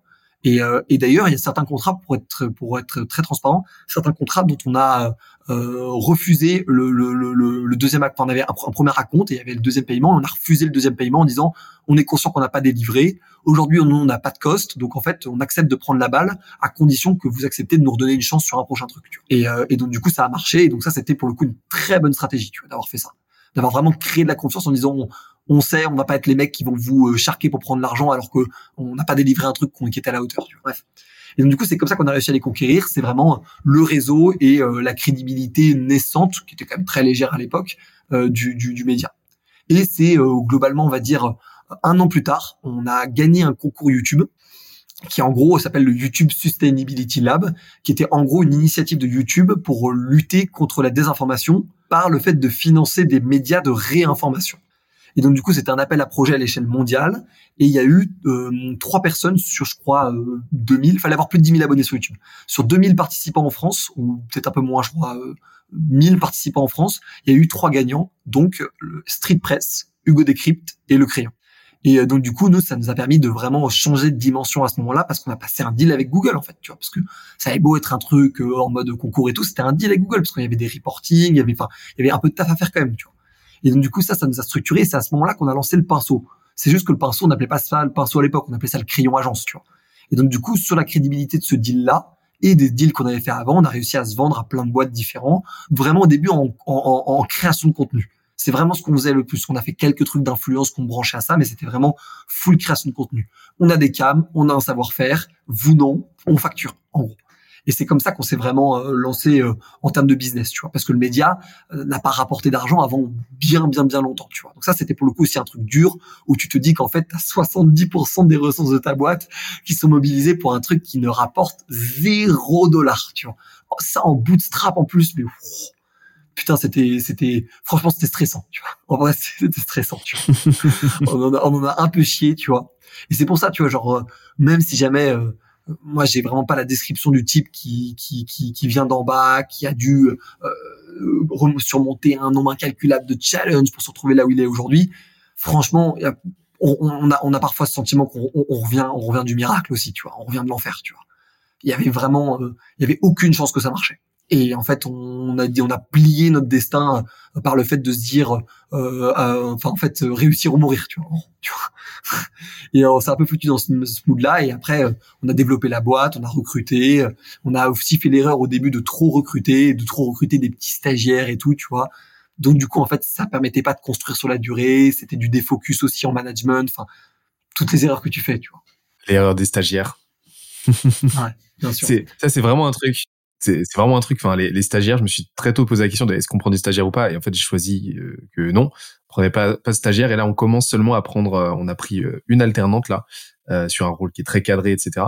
Mais en fait, je me suis dit non, moi au début, je, veux des seniors. En fait, moi, ce que je recommande à toutes les boîtes qu'on accompagne chez Scalesia, c'est prenez les profils. Il y a deux profils en fait vers lesquels vous devez aller. C'est soit des juniors avec un culture fit de fou, une learning curve de fou, donc vraiment qui, vous savez, ont une capacité d'apprentissage de, de malade mental, euh, ou alors des seniors qui sont déjà très bien câblés, que vous allez payer cher, mais qui vont très vite délivrer, qui vont être très vite opérationnels, parce que à ce stade, vous, avez, vous devez apprendre à manager, vous devez continuer vous à produire, donc vous pouvez pas allouer un temps indéfini au management et au recrutement, donc vous devez être vite, vite euh, opérationnel. Euh, enfin, vous devez, vous devez vite ramp up en fait les gens qui vous rejoignent et, et le stagiaire en fait euh, bah, le, c'est votre devoir en fait de recruter, euh, enfin de, de, de, vous occuper, euh, de vous, vous, occuper correctement de votre stagiaire. Et à ce stade, vous en occuperez pas et ça sera juste une unité de production. Et, et, et donc vous ne remplissez pas votre rôle en tant que, en tant que, en tant que, en tant que qu'accueillant en fait parce que le stagiaire il est là pour apprendre. Et donc en fait pour moi c'est un c'est c'est vraiment une erreur de, de, de prendre des stagiaires trop tôt et il faut déjà en fait être un minimum structuré et câblé quoi. Je suis complètement d'accord. Aujourd'hui nous on est une, une quinzaine au, au crayon euh, toute activité confondue et euh, on a recruté notre première senior là à la rentrée, euh, une meuf top niveau, tu vois. Et tu, tu vois la diff, c'est c'est quand même incroyable.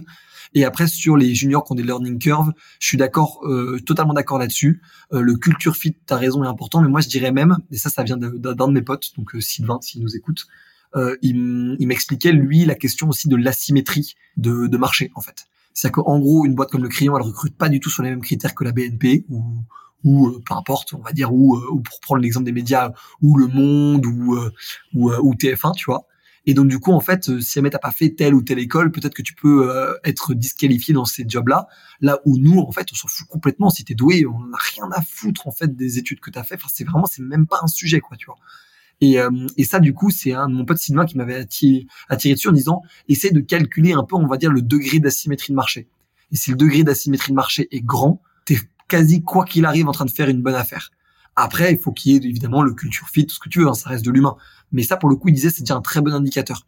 Si jamais la personne a l'air d'avoir toutes les autres propositions du monde et surtout dans des boîtes qui te ressemblent pas, ça peut être aussi un indicateur que de toute façon, ça sera pas une, sera pas une bonne affaire à court terme. Ça peut être une bonne affaire à long terme parce que le fit est génial, que la personne est géniale. Mais si tu veux recruter des gens, euh, on va dire pour des, pour des, pour des, pour des prix de marché, on va dire euh, moyens, mais qui sont des cracks, en fait, il faut aller recruter des gens pour qui le prix de marché moyen, c'est déjà au-dessus de ce qu'ils auraient espéré dans une autre boîte, tu vois. Et parce qu'en fait, c'est des gens sur lesquels les gens ne parient pas, alors que pourtant, ils ont absolument tout prouvé pour être bons. Juste, ils l'ont prouvé de manière beaucoup moins conventionnelle. Totalement. J'interromps l'échange 30 petites secondes pour te dire de ne pas oublier de nous ajouter une petite note des familles sur Apple Podcast ou sur la plateforme de ton choix. Tu connais la chanson, ça nous aide très fort à faire connaître euh, le podcast au plus de monde possible. Allez, on reprend. Exactement, et euh, ce, profil-là est très dur à trouver, mais euh, c'est, ça fait partie des profils qui délivrent le plus de valeur. Et mais en fait, si, si on regarde bien, moi j'ai, trois choses qui se dessinent là, trois trois valeurs en fait qui qui euh, qui, trois ingrédients en fait de, de, de votre réussite euh, aujourd'hui, là où vous en êtes, c'est euh, bah, déjà de l'audace. Vous avez dit bon, on y va, on y va à fond, euh, on, on, s'en fiche. Ben, une notion presque de culot en fait finalement. Et, ça, tu vois, ça paraît très, ça paraît très basique, mais je vois tellement d'entrepreneurs qui n'osent pas, qui, qui, qui n'osent pas, qui n'osent pas sortir, qui n'osent pas activer leur réseau, qui n'osent pas décrocher leur téléphone, alors que c'est une des compétences clés de l'entrepreneur, c'est justement cette audace c'est ne pas se poser la question, euh, ne pas se poser la question plus de trois secondes de est-ce que je l'appelle, est-ce que lui, est-ce que je l'appelle, est-ce que ce poste je le publie? Non, c'est juste on y va. Ensuite, c'est l'ambition. Vous vouliez faire un truc. Euh, alors, je sais qu'une une ambition, ça évolue, mais euh, je, je, sens que tu as vraiment cette ambition personnelle et cette ambition même collective de faire un truc énorme, de faire un truc bien bien énervé. Donc déjà, vous saviez où vous alliez, vous saviez pas exactement nécessairement où vous alliez, mais vous saviez que vous alliez quelque part de euh, quelque part de, de challengeant quoi. Et dernier truc, c'est la persévérance. Parce que si on regarde, je suis allé voir, je suis allé voir là en, en, parallèle, mais si on regarde, avant que vous ayez une première vidéo qui viralise et qui a viralisé très très fort en, en ordre de grandeur, on est sur du euh, 1, euh, 1 10 millième par rapport aux, à vos vidéos précédentes. Euh, bah en fait vous en avez publié euh, vous avez publié pendant euh, quasiment un an plusieurs dizaines de vidéos alors j'ai pas compté euh, donc vous avez vraiment persévéré euh, jusqu'à ce que ça commence à prendre en fait et, et ça c'est un truc que je vois enfin je, je, à chaque fois que je dis à un entrepreneur, mais donne-toi six mois, donne-toi vraiment six mois à, à mettre des coups d'épée dans l'eau. Il faut que tu sois prêt à ça. Genre, genre, genre 90% des entrepreneurs lâchent au bout d'un mois, quoi. Et, euh, et, et, en fait, vous n'avez pas lâché jusqu'au moment où ça a pris. Et ça, c'est, ça paraît très basique, mais ces trois éléments-là, bah, très peu de gens les appliquent correctement, en fait. Je suis complètement d'accord, et je dirais même que les gens sous-estiment deux choses, selon moi. La première chose sur l'audace, c'est euh, bordel de merde. Que vont penser les gens dont vous avez peur d'avoir une mauvaise image? Qu'est-ce que vous allez penser d'eux sur votre lit de mort? Pas rien du tout. Vous vous en foutez complètement en fait. Je je comprends pas le sujet par rapport à ça. Tu vois, genre vraiment, genre je ça mais ça peut aider les gens à se débloquer, mais putain, mais sur votre lit de mort, vous en aurez rien à foutre de ce qu'a pensé un tel que vous connaissez de loin, de ce que vous vous faites. C'est genre vraiment un non-sujet. Et euh, ça, c'est sur l'audace. Et après, sur le côté euh, euh, endurance, on va dire, c'est ça un peu que tu décris, euh, le plus gros problème des gens, euh, selon moi, la principale raison pour laquelle les gens ne réussissent pas, c'est par le fait d'être de, de, trop vite bouger, de trop vite changer quand ça leur plaît pas ou changer quand ça leur va pas. En fait, de pas comprendre que en fait c'est sur un acharnement sur plusieurs mois et moi je préfère même dire sur plusieurs années que tu deviens imbattable. Euh, moi, je j'étais pas bon en médias quand j'ai commencé. Hein. Je suis bon aujourd'hui en médias, mais j'étais pas bon quand j'ai commencé. J'étais juste un, un, geek, un nerd de ce truc-là, tu vois. Donc j'avais des bonnes connaissances, mais j'avais des connaissances de spectateurs, pas des connaissances de producteurs. Et c'est pas du tout la même chose. Et aujourd'hui, je suis capable de réussir à te pondre une émission qui va faire des vues nationalement. Et ça, c'est pas. Et les gens pourront croire que c'est un hasard et tout parce que certaines vidéos marchent, d'autres moins, mais si beaucoup de gens pensent que. C'est quoi la recette aujourd'hui? La recette pour euh, la recette pour surperformer, c'est-à-dire qu'en gros une émission du crayon, elle fait entre euh, entre on va dire entre 300 entre, on va dire entre 400 000 vues et 4 millions de vues tout réseau confondu quand elles sont postées. En gros, c'est à peu près ça une une émission moyenne. Et la question que tu poses du coup, c'est comment réussir à faire plus de 4 Comment aller vers 10, 15, 20, 30 Aujourd'hui, ça nous est arrivé une dizaine de fois d'aller au-dessus de 5 millions, tout, tout, tout, euh, toute émission confondue. Tu vois. Ça nous est arrivé une dizaine, une quinzaine de fois. Et il y a toujours un point commun, c'est euh, un, un mélange, d'ailleurs un paradoxe.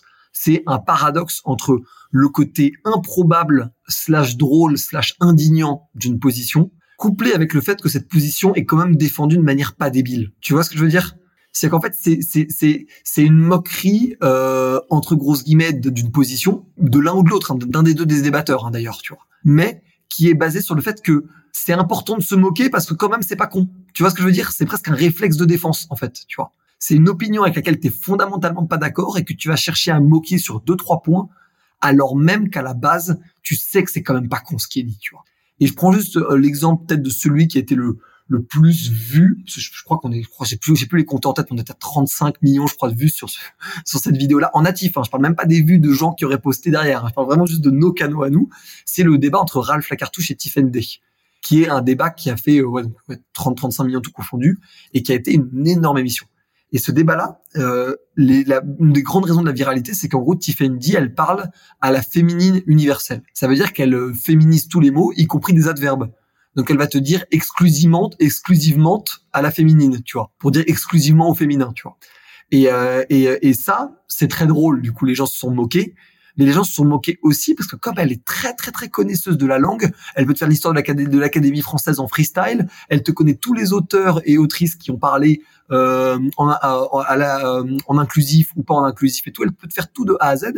Donc du coup, tu flippes parce que tu flippes que quelqu'un qui t'y connaisse, s'y connaisse beaucoup mieux que toi, pense un truc avec lequel t'es pas d'accord. C'est très flippant comme truc. Et en même temps, tu amènes un contradicteur qui est du même niveau en termes de connaissances, qui va donc lui donner du fil à retordre et, ça crée un ping-pong, euh, bah, euh, un, ping-pong très snackable en plus, quoi. Parce que tu as des petites pépites. Euh, Exactement. Voilà, ok. Et en plus, le fait que ces, ces petites pépites-là, elles sont, elles, en fait, elles sont incroyablement sincères, en fait. Parce que eux, enfin, Ralph comme Tiffany, ils vivent dans des univers, dans des écosystèmes où ce que pense l'autre est dingo donc nous, on crée la rencontre en fait. et, et, et, pour moi, à la base, mais c'est peut-être que je suis naïf, peut-être que je connais pas bien la, société telle qu'elle existait il y a 70 ans, tu vois. Mais pour moi, il y a 70 ans, n'importe qui était capable de parler avec n'importe qui avec une forme de base commune, tu vois. Et nous, ce qu'on essaie de recréer avec le crayon, c'est justement des rencontres, faire le pont entre ces gens-là pour recréer un socle commun d'opinion en mode genre ok toi tu penses A, ok toi tu penses B et, et on le sait et du coup on avance avec ces choses-là parce que potentiellement qu'on peut trouver des points sur lesquels on peut avancer ensemble. Je prends juste un exemple, on a fait une autre très grosse émission euh, enfin qui a surperformé entre un prêtre et une actrice porno qui du coup sont d'accord sur très peu de choses parce que du coup prêtre et actrice porno quoi, j'ai pas besoin de faire un descriptif aux gens. Mais tu vois, il y a un moment où en fait les deux sont totalement d'accord pour la lutte contre la pornographie auprès des mineurs, tu vois. Ah, ça fait peut-être un point sur lequel on peut avancer. C'est déjà cool, tu vois. C'est déjà un progrès parce qu'aujourd'hui la pornographie aux mineurs, on va pas, faut pas se mentir, c'est une facilité d'accès euh, sans nom quoi. Et donc qu'un prêtre et une actrice porno soient d'accord, c'est stylé, c'est cool, ça fait avancer le sujet. Mais mais mais paradoxalement, le truc c'est que euh, c'est que c'est pas c'est pas là-dessus que les gens vont venir vous chercher quoi.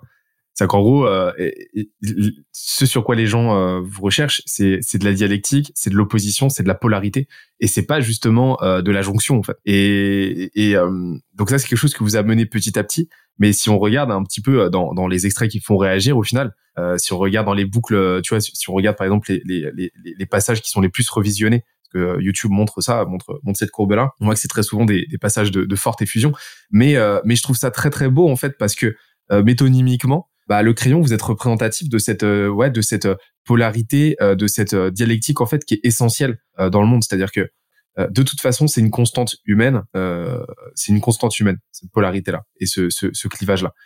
Et on a cherché, et on a cherché à l'effacer. Beaucoup de gens ont cherché à l'effacer. Exactement. Euh, beaucoup de gens ont cherché à ne pas le faire, euh, euh, n'ont pas cherché à le faire euh, passer euh, à, à, à, la contradiction, à la moulinette de la vie opposée, leurs propres opinions. Je pense par crainte, c'est tout à fait légitime. D'ailleurs, le, truc c'est que tu vois, si tu regardes, tu vois les, tu, tu vois l'hémicycle euh, de l'Assemblée nationale. Ouais. exactement la même chose pour le pour pour pour, pour le Sénat. c'est un hémicycle. C'est-à-dire que si tu continues de tirer les courbes, ça devient un cercle. En fait, je suis convaincu que tu sais, on, on, représente ça, on représente les opinions comme un planisphère, c'est-à-dire vraiment une ligne, euh, une ligne qui va se découper en plusieurs extrêmes. T'as l'extrême, euh, l'extrême, euh, l'extrême A, l'extrême opposé, l'extrême B, tu vois, et c'est une linéarité comme ça. Alors que moi, je suis convaincu que euh, la pensée, en fait, et les pensées, en fait, se structurent en, en cercle, en fait, et que ça se, et que finalement, si tu tires suffisamment une opinion, elle finit toujours par rejoindre son extrême opposé. Et, euh, et, et, c'est pour ça que bah, si, je suis persuadé que si tu fais parler une personne de, une personne de droite et une personne de gauche, une personne d'extrême droite, une personne d'extrême gauche, une euh, climato-sceptique et, euh, et, euh, et un effondriste, je suis persuadé que si tu les fais discuter suffisamment longtemps, tu finiras toujours effectivement par faire boucler la boucle et leur faire se rendre compte qu'en fait ils sont mus par les mêmes causes profondes quoi et par euh, les mêmes angoisses et par la et par les mêmes et par les mêmes euh, constantes en fait. Et, et, et ça c'est un truc que j'observe et que vous mettez en scène avec le crayon et, et, je te le dis en tant que spectateur, je trouve ça très beau. Bah, ça fait plaisir. Je, je, je, je suis assez d'accord avec toi. Je pense qu'aujourd'hui on a complexifié aussi les idées parce que ça permet d'avoir des agendas euh, politiques, économiques, euh, euh sociétaux qui, qui aident. Ça s'appelle du branding de concept ça d'ailleurs. Non, mais c'est vraiment ça, hein, c'est vraiment ça. Et donc, du coup, en fait, t'as, euh, on va dire, dans le cercle que toi tu dessines, il y a, on va dire, des embranchements qui, qui, qui en sortent un peu quand même, je trouve, tu vois. Genre, notamment, par exemple, est-ce que la gauche, c'est s'occuper du pauvre? Est-ce que la gauche, c'est s'occuper euh, de, euh, de, euh, de, comment ça, du discriminé? Est-ce que la gauche, c'est s'occuper de du, du faible? C'est une vraie question globale, hein, parce qu'en fait, tu, tu trouveras pas les mêmes conséquences là-dessus, tu vois.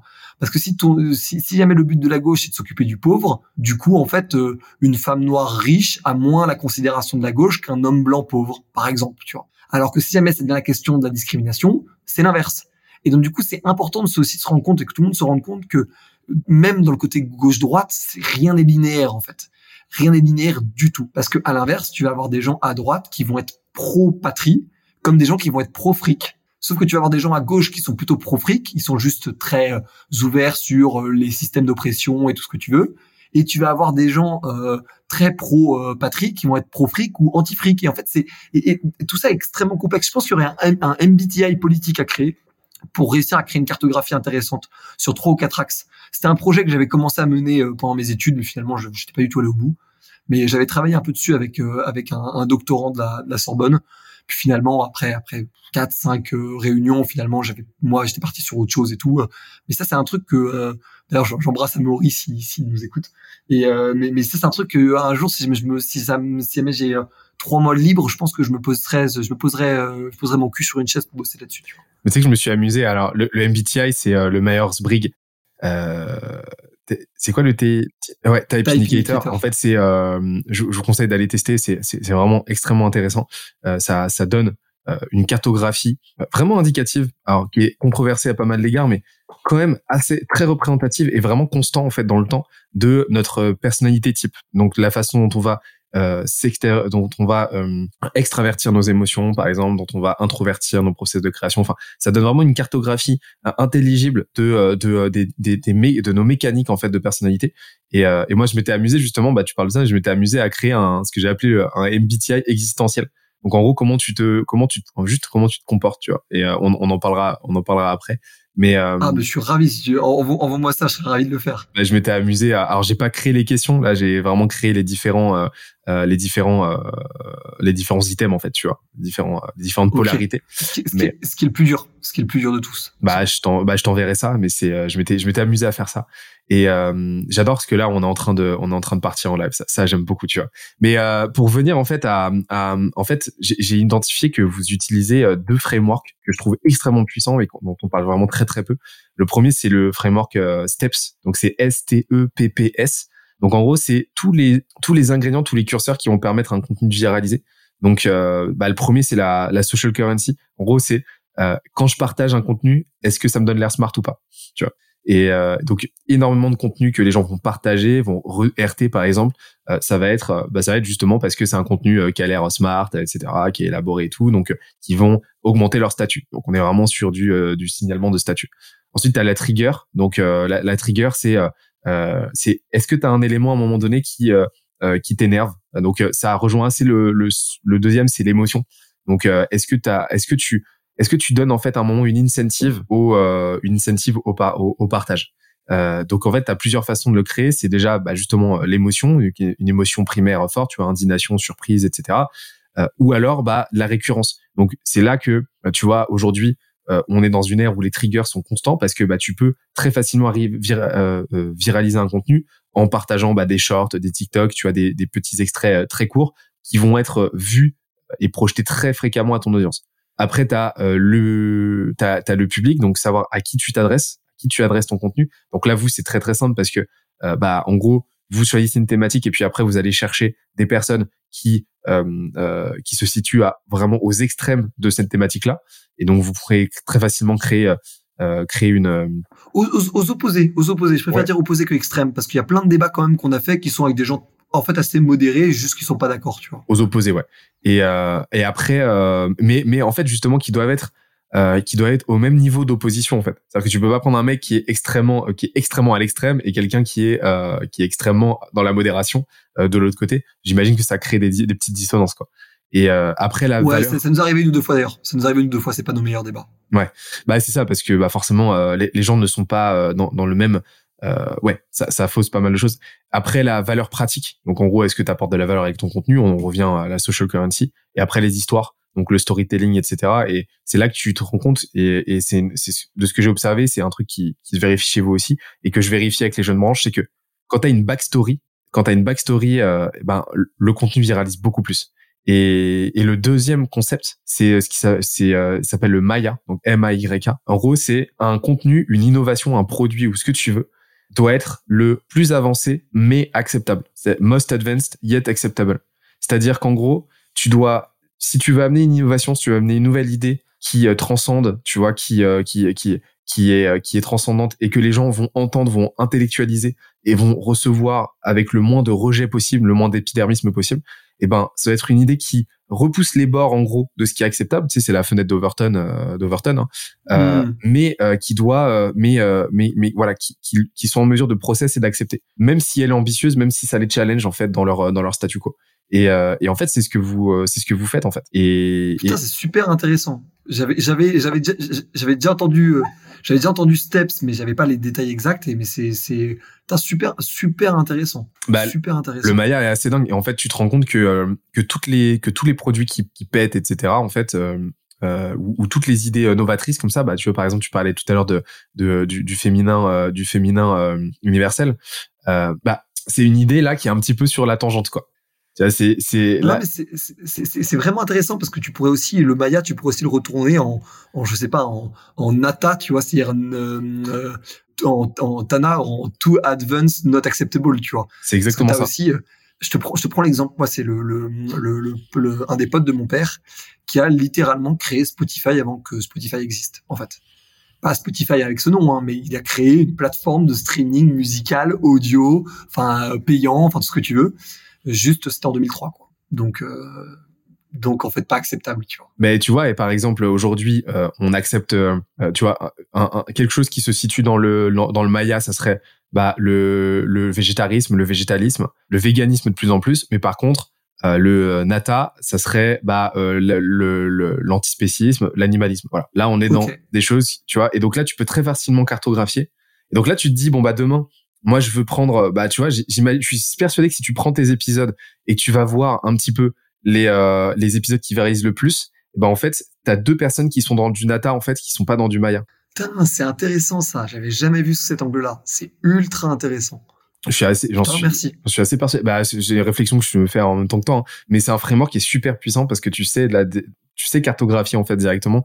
Et, euh, donc, ouais, Maya Steps tu maîtrises ces deux frameworks, en fait, bah, tu sais faire, bah, en fait, vous les maîtrisez euh, très intuitivement parce que vous avez pratiqué de ouf, etc. Mais ils sont redoutables. Putain, super intéressant. Est-ce que tu as des, chiffres à nous partager là? Parce que là, ça fait une heure et demie. T'as vu? Je te demande au bout d'une demi-heure de te présenter et je te demande au bout d'une heure et demie euh, si bah, tes chiffres. Là, au niveau chiffres, aujourd'hui, bah, le, crayon, en fait, bah, tout le groupe que tu es en train de créer, ça donne quoi? Euh, Au niveau des, des, des, personnes, on a une quinzaine de, de personnes dans, dans l'équipe avec quatre associés. Euh, on a du coup trois verticales le crayon, euh, média de débat, le, euh, surligneur, agence de RP et de personal branding, le pinceau, agence de d'influence et de création de contenu. Et euh, en termes de chiffre d'affaires, on sera, à mon avis, un tout petit peu en dessous du million cette année. Et on vise, euh, on vise euh, à peu près, ouais, on va dire entre 1,8 et 2 pour l'année prochaine, tu vois, en gros. Et, et surtout parce qu'en fait, aujourd'hui, notre plus grande verticale, notre plus grand chantier de travail, c'est la monétisation du contenu. Aujourd'hui, le crayon en tant que média, euh, commence tout doucement à, à, être rentable dans ses coûts, en fait, dans ses coûts euh, propres. Et euh, le but, c'est de réussir à que ce soit pas seulement un peu rentable, mais que ce soit même extrêmement profitable. Et ça, c'est notre grand chantier. si on le réussit, arriver à deux, ça sera facile, c'est pas le mot, mais ça sera, ça sera pas un gros challenge, quoi. Ça sera tout à fait envisageable. Et donc du coup voilà, on, on est un tout petit peu déçu. moi j'aurais espéré dépasser le, le 1M cette année pas pour faire des posts LinkedIn à rallonge pour dire que c'est génial, mais parce que c'est un chiffre symbolique, tu vois, ça fait toujours plaisir. Mais on le, on le vraisemblablement on le fera pas cette année, tu vois, pour le coup. Ok. Donc voilà. Et après, sinon sur euh, les verticales, le, le, crayon, c'est un modèle aujourd'hui brand content. Et là, on arrive justement sur la monétisation du contenu par euh, AdSense, euh, TikTok, Snapchat et bientôt programmatique par le site internet. Donc ça, normalement, ça devrait pouvoir vraiment nous faire nous faire vraiment exploser nos revenus sur le média sur euh, la création de contenu et l'influence, c'est très peu de contrats récurrents, c'est surtout des opérations et des campagnes. Et sur le surligneur, ce n'est quasiment que du MRR ou du MRR, on va dire, enfin, ou du de l'ARR mais mensualisé, tu vois. Ok. Donc voilà. Et donc du coup, en gros, le, le surligneur, c'est notre euh, stabilité. Le pinceau, c'est euh, notre gros ticket. Et le crayon, c'est notre scalabilité, quoi. En gros.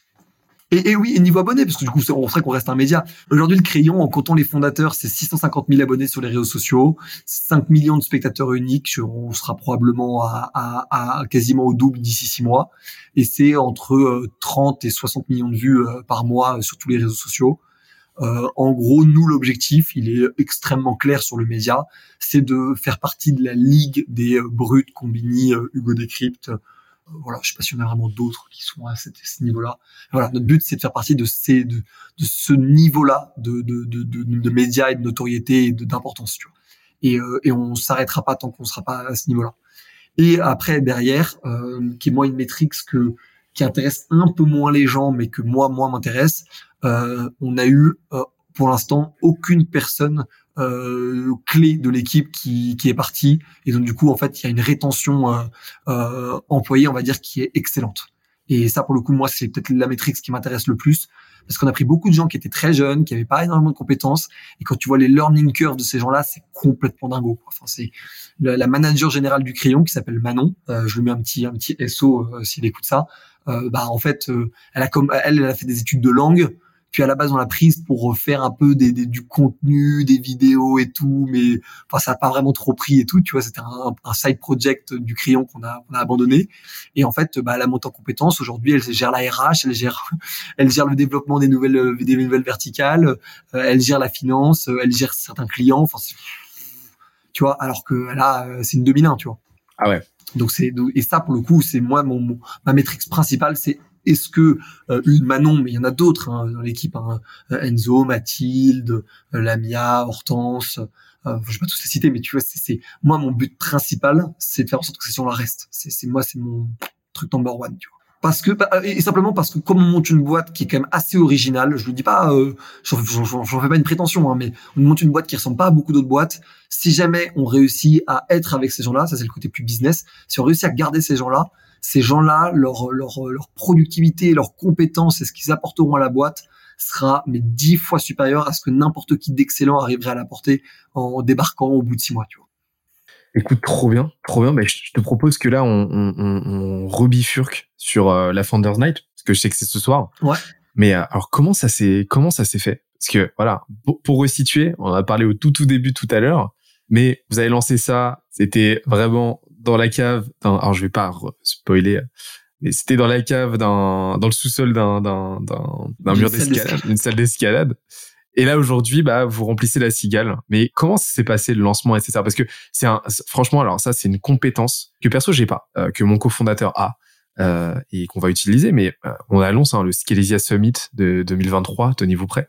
Mais euh, euh, mais c'est une compétence pour moi essentielle, tu vois, enfin extrêmement intéressante à avoir quand t'es entrepreneur, c'est l'événement, l'événementiel, tu vois, organiser un événement fédéré, ramener du monde, etc. Et c'est un levier mais juste monstrueux à plein d'égards parce que bah non seulement tu vas créer de l'engagement de ouf pendant les pendant l'événement, mais c'est une plateforme média de malade mental, de malade mental. Ah, c'est ouf. C'est une source de contenu mais inépuisable quoi. Et euh, mais alors comment vous avez fait? Comment ça s'est passé? Bah avant moi je, vais me faire une, petite intro pour dire que euh, moi ce qui me ce qui me botte dans la vie, ce qui fait que je me réveille le matin, c'est de créer des trucs légendaires. Et, euh, et par légendaire, je parle pas de moi je suis légendaire, je parle des projets crée sont légendaires, tu vois.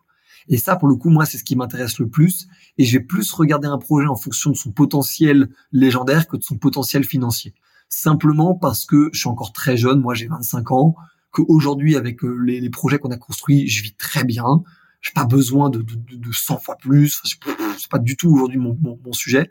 En revanche, je sais que si j'aime créer des trucs légendaires, j'arriverai à être au taquet et à créer des trucs de malade et que probablement que l'argent suivra derrière, tu vois. Et ça a d'ailleurs quasiment toujours suivi. Et, et, donc du coup sur la Founders Night, c'était vraiment en mode genre Martin qui voulait lancer ça parce qu'en fait Martin et, et, Julien qui sont deux, euh, deux entrepreneurs qui avaient créé une boîte qui s'appelle Esli, ils ont euh, ils ont ils sont ils ont bougé à San Francisco en, en, mettant un peu de côté leur boîte et donc du coup quand ils sont rentrés avec plein d'idées dans la tête, ils ont fermé euh, Esli et ils se sont dit bon c'est quoi le prochain move? Et là du coup ils ont voulu lancer la Founders Night. Et donc du coup, la Founders Night, ça avait pour but à la base juste en gros d'être un peu un, un, un événement entrepreneur anti-corpo. C'est-à-dire un truc où t'es pas là pour dire euh, oh, regardez les performances que j'ai fait l'année dernière, elles sont tout à fait exceptionnelles. Non, c'était vraiment un truc en mode genre putain aujourd'hui j'ai tel problème, je sais pas comment le résoudre, toi t'en penses quoi. C'était vraiment c'était juste ce changement de paradigme là à la base. Et donc du coup, on a s'est appuyé sur nos propres réseaux à nous, tu vois moi j'ai quand même pas mal de gens qui me suivent sur les réseaux donc en fait il y a quand même pas mal de gens qui qui qui voient en moi une forme de de, de key opinion leader sur l'entrepreneuriat. Et donc du coup en fait j'ai énormément relayé. Moi ma, au tout début de mon application la Founders Night c'était vraiment ramener du monde incarner faire des pitchs enfin être vraiment dans ce dans être dans le branding et l'acquisition euh, utilisateur slash dire participant tu vois et euh, Julien, euh, euh, Martin et du coup Marley qui était un ancien de leur de leurs alternants s'occupaient eux vraiment de la partie événementielle et euh, Martin euh, enfin de la partie de la partie organisationnelle. Et Martin était on va dire le, le, le, leader un peu celui qui prend les décisions à la fin qui incarne aussi le projet et tout tu vois. Le founder de la Founders Night tu vois. Et, et en gros du coup le premier événement a été assez dingue. Les gens ont adoré, surtout les gens ont adoré parce que c'était des cercles pas très éloignés, c'est-à-dire qu'il y a des gens qui se connaissaient par LinkedIn, des gens qui avaient un pote en commun, des gens qui avaient déjà vu la boîte, la boîte de l'un passé, la boîte de l'autre passé. Et donc, du coup, en fait, il y avait une espèce d'esprit de corps comme presque comme une promo en fait d'alumni, tu vois. Il y avait presque un petit côté comme ça, genre une espèce d'alumni entrepreneur, tu vois, comme si on était en fait, on avait tous fait une école d'entrepreneuriat et qu'on se retrouvait là pour faire un, peu une soirée entre nous, tu vois.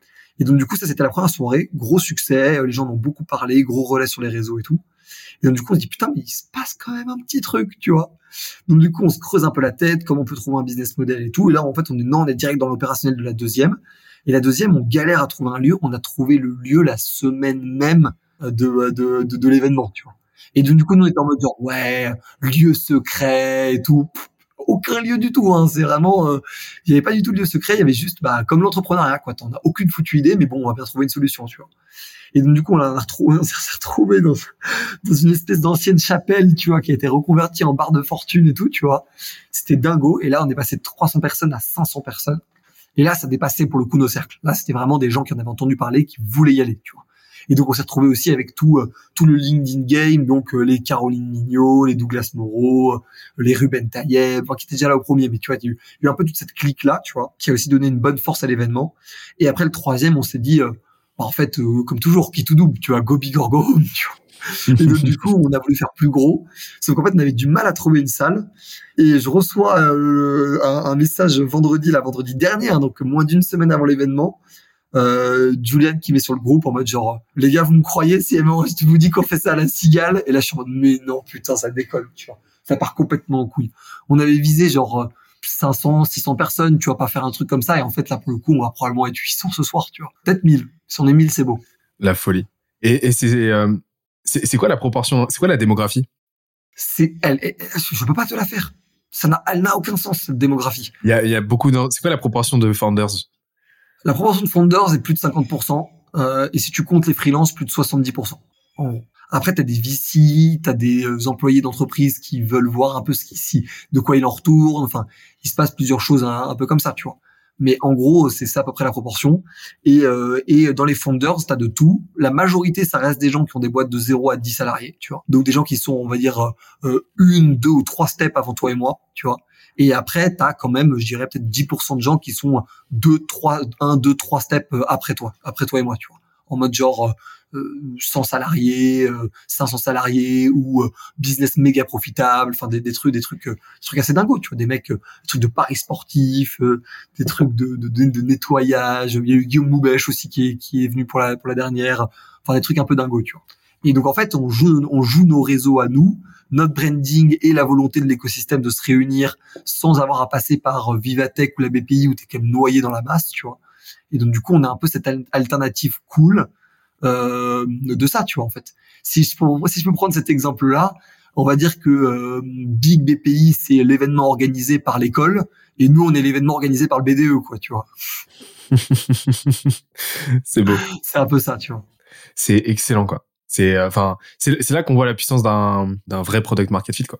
en fait, on a vécu deux gros donc un un euh, un viral en ligne. C'est vrai qu'on voit que les ordres de grandeur ils sont euh, c'est pas les mêmes mais euh, avec Elise et euh, et là avec la Founders Night et c'est là qu'on voit que que t'es vite dépassé en fait. Complètement dépassé. C'est-à-dire que le moi comme je dis toujours le product market fit le ceux qui ont le plus de chance c'est ceux qui l'atteignent quand ils sont structurés. Ça veut dire qu'ils ont dû en chier pour en arriver là, c'est sûr. Mais là, pour le coup, t'es bien. T'as ton product market fit, t'as tes process, t'as ton équipe, t'as ton identité. T'es pas en train de courir après la montre tu sais exactement, t'es un peu comme un, t'es comme un professionnel, tu sais ce qui va se passer. Alors que sur Elise, euh, je bifurque un peu là-dessus, mais sur Elise, c'est la bêta qui a pété. C'est ça qui est dingo en fait. C'est que la bêta a pété, il nous a un peu échappé au contrôle. Et donc du coup, c'est nous qui après derrière avons balancé toute la com en précipitation parce que en fait, rien qu'en l'envoyant à à 500 euh, à 500 ou à 1000 personnes de nos réseaux, on était déjà à 5000 le soir même, on était déjà à 15 000 le soir d'après, tu vois. Donc on était en mode ouh merde ouh merde, tu vois là il se passe un truc. Quoi qu'on a, on a balancé la com. En... ouais, on a balancé la com en catastrophe en faisant les mises à jour et tout. La, la version 1, donc la version officielle de l'application, elle a été, elle a été relâchée. C'est ça qui est marrant. Elle a été relâchée sept jours après le lancement de la bêta, alors qu'on était déjà à 250 000 utilisateurs. C'est une violence. c'est une violence. Ouais, mais en vrai, on avait bien bossé, on avait bien bossé en amont pour le coup. On avait été assez chaud, notamment parce qu'on a été assez smart sur la viralité, c'est qu'on a construit une application euh, où en fait le swipe c'est ultra agréable, c'est incroyablement divertissant comme pratique. Et, et, euh, et c'est notre petite touche perso euh, incroyable, c'est le classement, le podium. Les gens ils veulent un podium, ils screenshotent le podium, ils l'envoient à leurs potes et ils envoient et toi? Et c'est terminé, tu sais du coup, en fait, ton, tu vois, tu vois, moi, c'est un, concept qui m'a, auquel Elise m'a sensibilisé, mais, mais, mais que maintenant que je l'ai compris, en fait, je, je suis en train de, beaucoup de choses, beaucoup de questions de business, je me les pose à l'aune de ça, c'est le R viral. Donc, on a beaucoup parlé pendant le Covid. Le R viral, en gros, c'est le taux de reproduction du virus. Ça, c'est pour le Covid. Donc, en gros, la question que pose le R viral, c'est pour une personne malade, en moyenne, combien de personnes va-t-elle contaminer? Et le mécanisme, il est très simple. Si c'est plus de 1, ça devient exponentiel. Si c'est moins de 1, à terme, ça disparaîtra. Plus de 1, ça existe pour toujours. Moins de 1, ça disparaîtra à terme. Et Elise, on a eu des R viraux. Bon, c'est impossible à calculer pour des, pour des boîtes comme Elise, mais je suis sûr qu'il y a des moments, on a eu des R viraux à 5, tu vois un truc qui, qui, qui est infaisable. Parce qu'en fait, je prends juste ton exemple, Benoît, mais mettons que toi, tu télécharges liste, tu trouves ça cool, tu screenshots ton classement et t'envoies ça dans un groupe de 30 potes en disant, et vous? Et là, sur les 30 potes, t'en as 15 qui téléchargent. Tu la vois, la social currency, là? Ouais. Ah, mais de ouf. C'est dingue. De ouf. Et en plus, surtout, le, le et toi? Le moi, j'ai ces trois-là. Toi, c'est quoi tes trois, tu vois? C'est ce comparatif. Les gens ont, ont un tel kiff de ça, tu vois. C'est incroyable. Moi, si, les, si je le dis, si les gens ils veulent monter des, des apps consumer ultra virales, faites des trucs où les gens vont se comparer. Pourquoi le MBTI ça a un tel succès aussi? C'est parce que les gens peuvent se comparer. Pourquoi le test de, de Benoît euh, sur à quel point tu, tu es aligné avec ta vie, ton test d'essence, pour, pourquoi il va pourquoi il va cartonner quand tu le montreras? Parce qu'on se comparera, tu vois. La, la comparaison, c'est quelque chose de, enfin, c'est c'est euh, c'est un levier extrêmement puissant et en plus de ça, vous avez fonctionné par euh, analogie et ça c'est un, un un des leviers pour trouver une idée, tu vois. C'est vous avez fonctionné par analogie, donc vous avez repris, vous n'êtes pas pris la tête, mais euh, mais en fait vous n'avez pas pris, pas pris la tête, mais vous avez extrêmement bien fait. Vous avez repris un usage, vous n'avez pas cherché à réinventer la roue, vous avez vous avez repris un usage qui est aligné avec les habitudes des gens, quoi. C'est le swipe, voilà donc le swipe, et, et, donc vous réduisez complètement la friction d'adoption du produit parce que c'est extrêmement intuitif, parce que les gens savent faire. En fait, c'est une compétence qu'ils ont déjà. Et donc, bim, c'est parti. En fait, c'est juste que vous le réadaptez à une autre fin, à un autre job to be done, et puis euh, vous euh, rajoutez ben, justement cette phase-là euh, gamification, cette phase-là social currency, et bim, ça viralise extrêmement fort. En plus de ça, un zeitgeist, donc le, un, produit, une proposition de valeur qui était parfaitement dans l'air du, dans l'air du temps. Exactement. Et, euh, et là, en fait, un cocktail, les, euh, c'est c'est énorme. Tu sais que j'ai pensé à toi d'ailleurs parce que euh, j'ai regardé euh, j'ai regardé Deadpool euh, 2 euh, dimanche dernier et et dedans il parle du il y a un mec qui dit moi mon mon super pouvoir c'est c'est c'est le zeitgeist, tu vois. Et donc du coup il répond ah c'est quoi ça que t'es aligné avec les aspirations sociétales et j'étais mort. Je t'enverrai l'extrait. Ryan Reynolds, on l'aime. Ah on l'aime putain tu sais que t'as vu, t'as vu ce qu'il est en train de faire là? Il a, il a racheté une équipe euh, de, une équipe de foot de division 5 genre euh, en, en, en, Angleterre. Il est américain hein, pour rappel. En Angleterre. C'est complètement énorme. Et pour 2 euh, millions 5 avec son associé, parce que tu sais qu'il a une, agence de, de marketing euh, bien ballsy et tout, tu vois. Et en fait, ils l'ont utilisé, ils ont ils, ils, ont vendu les droits pour faire une série une série Netflix. Et donc en fait, il, il a transformé vraiment cette équipe là de division 5 vraiment en euh, machine à cash, mais de fou. Et c'est devenu une des équipes oh anglaises des plus virales de euh, les plus virales euh, de, du pays, alors que c'est vraiment une division 5. Et, et, donc il en a fait une série. Ouais, il en a fait une série. Il a triplé les prix des abonnements des abonnements au match. Il a il a quoi Il a il a il a il a multiplié par 10 le nombre d'abonnements annuels. il vend du merch mais dans tous les sens, etc. Et, et genre Ryan Reynolds, c'est vraiment c'est en train de en train de devenir un monstre en marketing quoi. Bah écoute, moi je te, fais une confidence, c'est un, truc que je n'ai jamais dit en interview, que j'ai jamais dit publiquement, mais euh, ce que tu décris, c'est mon rêve. Moi, mon rêve, si, si un jour j'ai la chance de pouvoir l'accomplir, c'est de racheter un club de foot et si possible racheter le Paris FC. Et ça, c'est genre mon rêve, genre euh, rêve de gosse, tu vois. Genre pouvoir jouer à FIFA dans la vie réelle, quoi, tu vois, en fait. Comme Gary Vee avec euh, les Jets, quoi. Exactement. Exactement. Et je sais que d'ailleurs ça intéresse beaucoup de monde euh, comme truc, et donc je sais que le jour où je le ferai, euh, euh, bah en fait énormément de monde voudra se plugger au truc, donc en fait ça sera pas si difficile que ça à faire, tu vois. Enfin, ça sera pas si impossible que ça à faire. Et, euh, et pourquoi? Parce qu'en fait je suis un fan du PSG moi à la base, et pour être très franc, je suis pas euh, méga fanat de ce que c'est devenu en termes de mindset.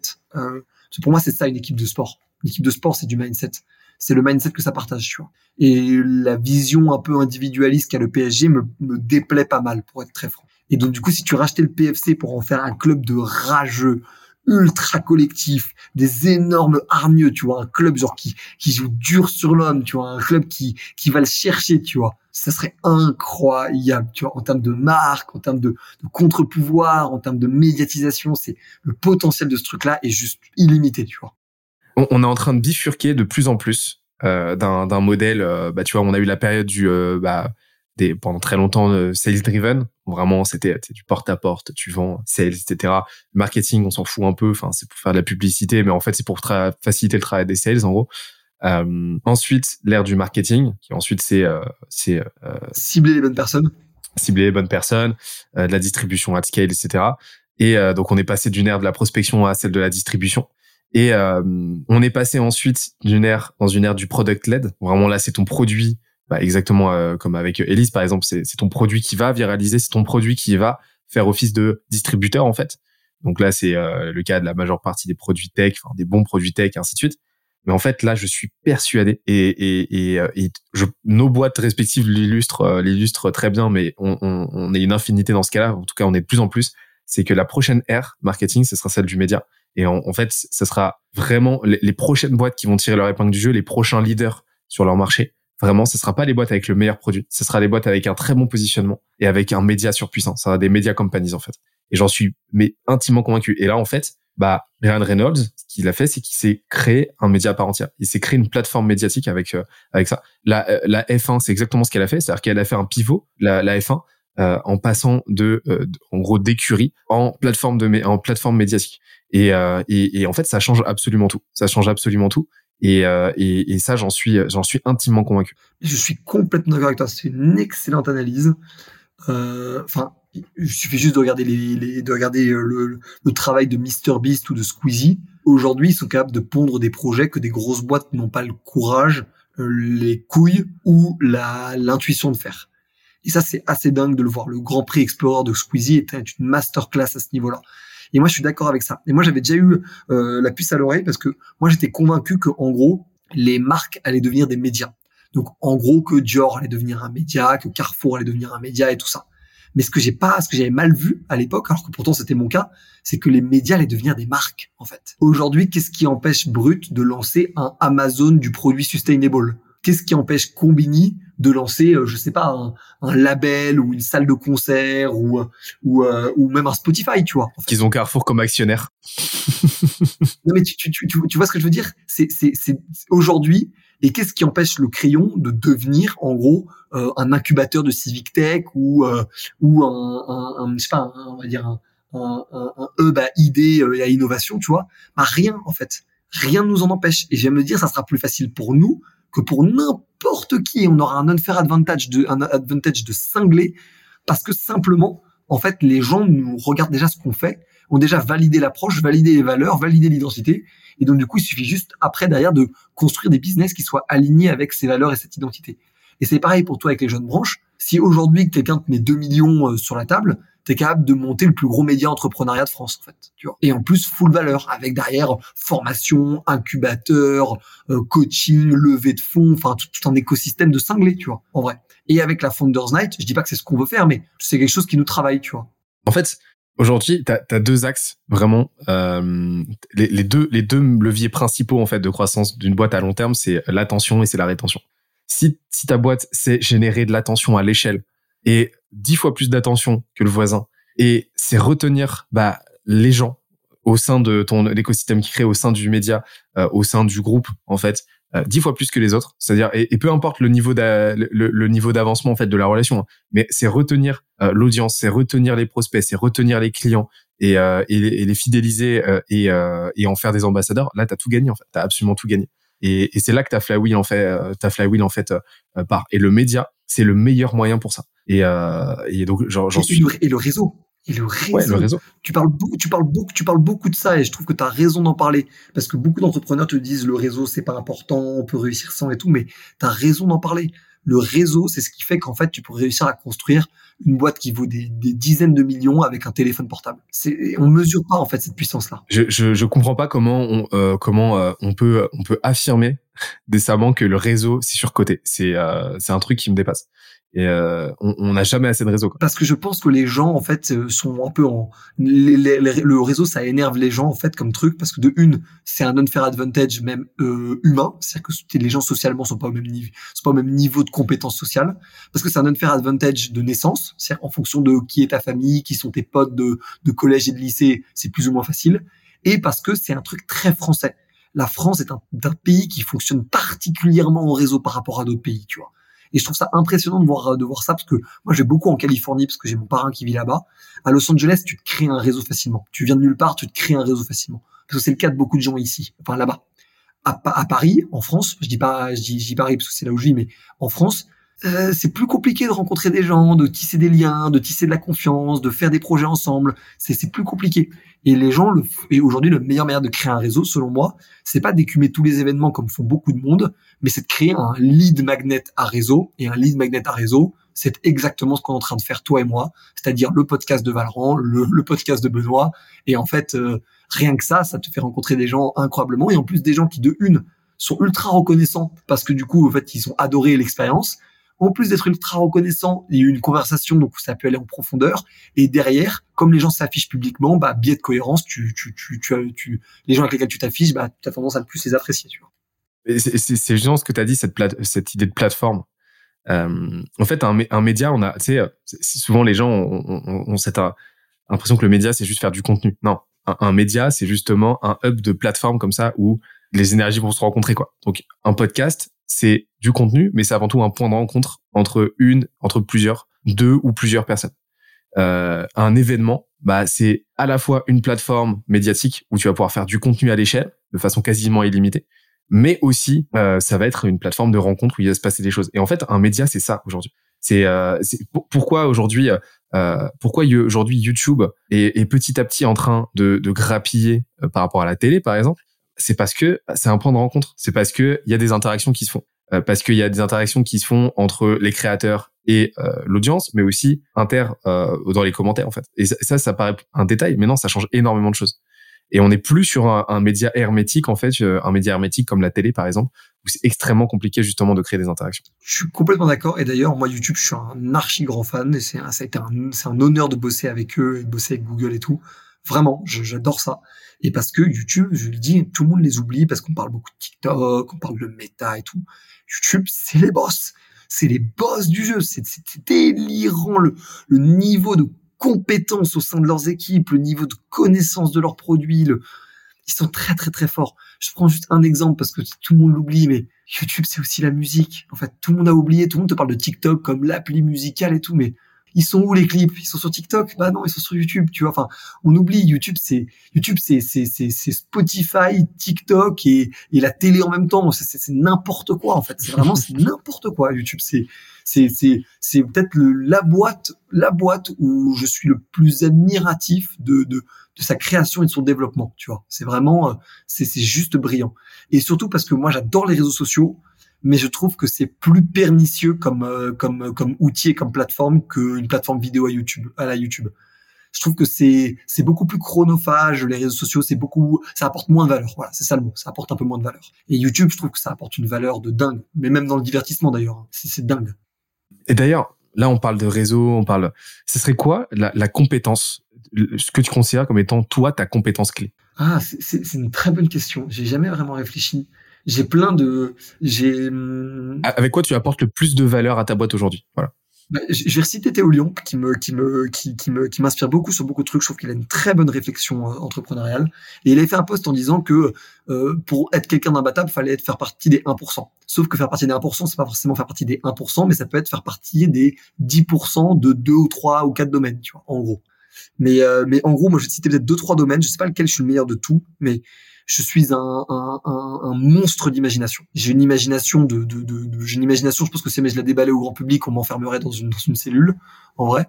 Et, euh, et, euh, et j'ai vraiment ce truc de genre, je, je, j'ai un raisonnement par analogie qui me permet de me dire, en fait, euh, telle réalité, elle existe dans la vie réelle. Comment on va réussir à la rendre tech? Euh, tel concept, euh, c'est ce qui, à mon avis, permettrait d'avoir la meilleure effusion d'idées. On va essayer de la reproduire en émission. Et donc du coup, j'ai réussi énormément en fait à, à, à, avoir une vision de beaucoup de domaines de la société et de réussir en fait à mixer ces différentes verticales pour réussir à en créer un produit fini ultra atypique et euh, ultra euh, novateur, tu vois en fait. Et ça, c'est peut-être ma plus grande plus grande compétence, c'est l'imagination. Mais après, j'en ai deux autres qui se joignent un peu à ça, mais qui sont, à mon avis, des des des des, des, compétences complémentaires à ça. C'est la, la, première, c'est le, le, le la, la, création de projet, le fait d'aller extrêmement vite de 0 à 1 en fait.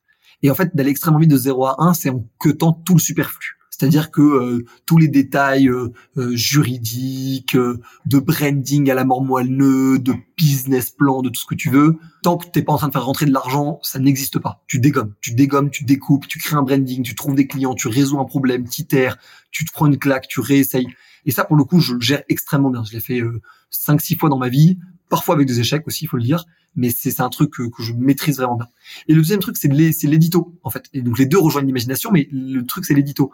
Et l'édito, c'est-à-dire, en fait, euh, on parle beaucoup de storytelling dans l'édito, ce qui est important, mais pour moi, je dirais surtout euh, euh, le drapeau. Quel est, la, quel est le drapeau que tu demandes aux gens de défendre, en fait? C'est ça. Et, c'est ce que je disais en tout début de podcast, en fait.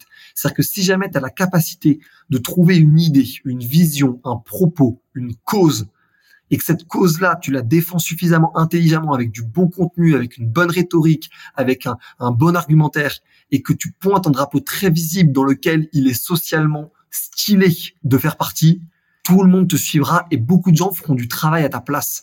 Aujourd'hui, il y a plus de 100 posts LinkedIn qui ont été faits depuis 48 heures sur la Founders Night parce que les gens veulent montrer qu'ils en font partie, en fait. Et ça, pour moi, c'est c'est la c'est le côté édito, mais le côté édito que je le joins au côté gestion de communauté, en fait, que je ne joins pas dans le côté euh, euh, prose artistique d'un d'un écrivain génial, tu vois, qui est un truc sur lequel il y aura toujours des gens qui auront une meilleure écriture que moi, tout ce que tu veux. En revanche, réussir à comprendre les raisons profondes d'une sociologie collective, même à petite échelle, ça pour le coup c'est quelque chose que j'ai tellement tout dévoré euh, les travaux des, des, des, sociologues des psychologues et tout euh, et, et, ça, c'est un truc. Il y a une chaîne d'ailleurs, si ça vous intéresse, vraiment suivez là. C'est Fulloscopie. C'est une chaîne française absolument admirable.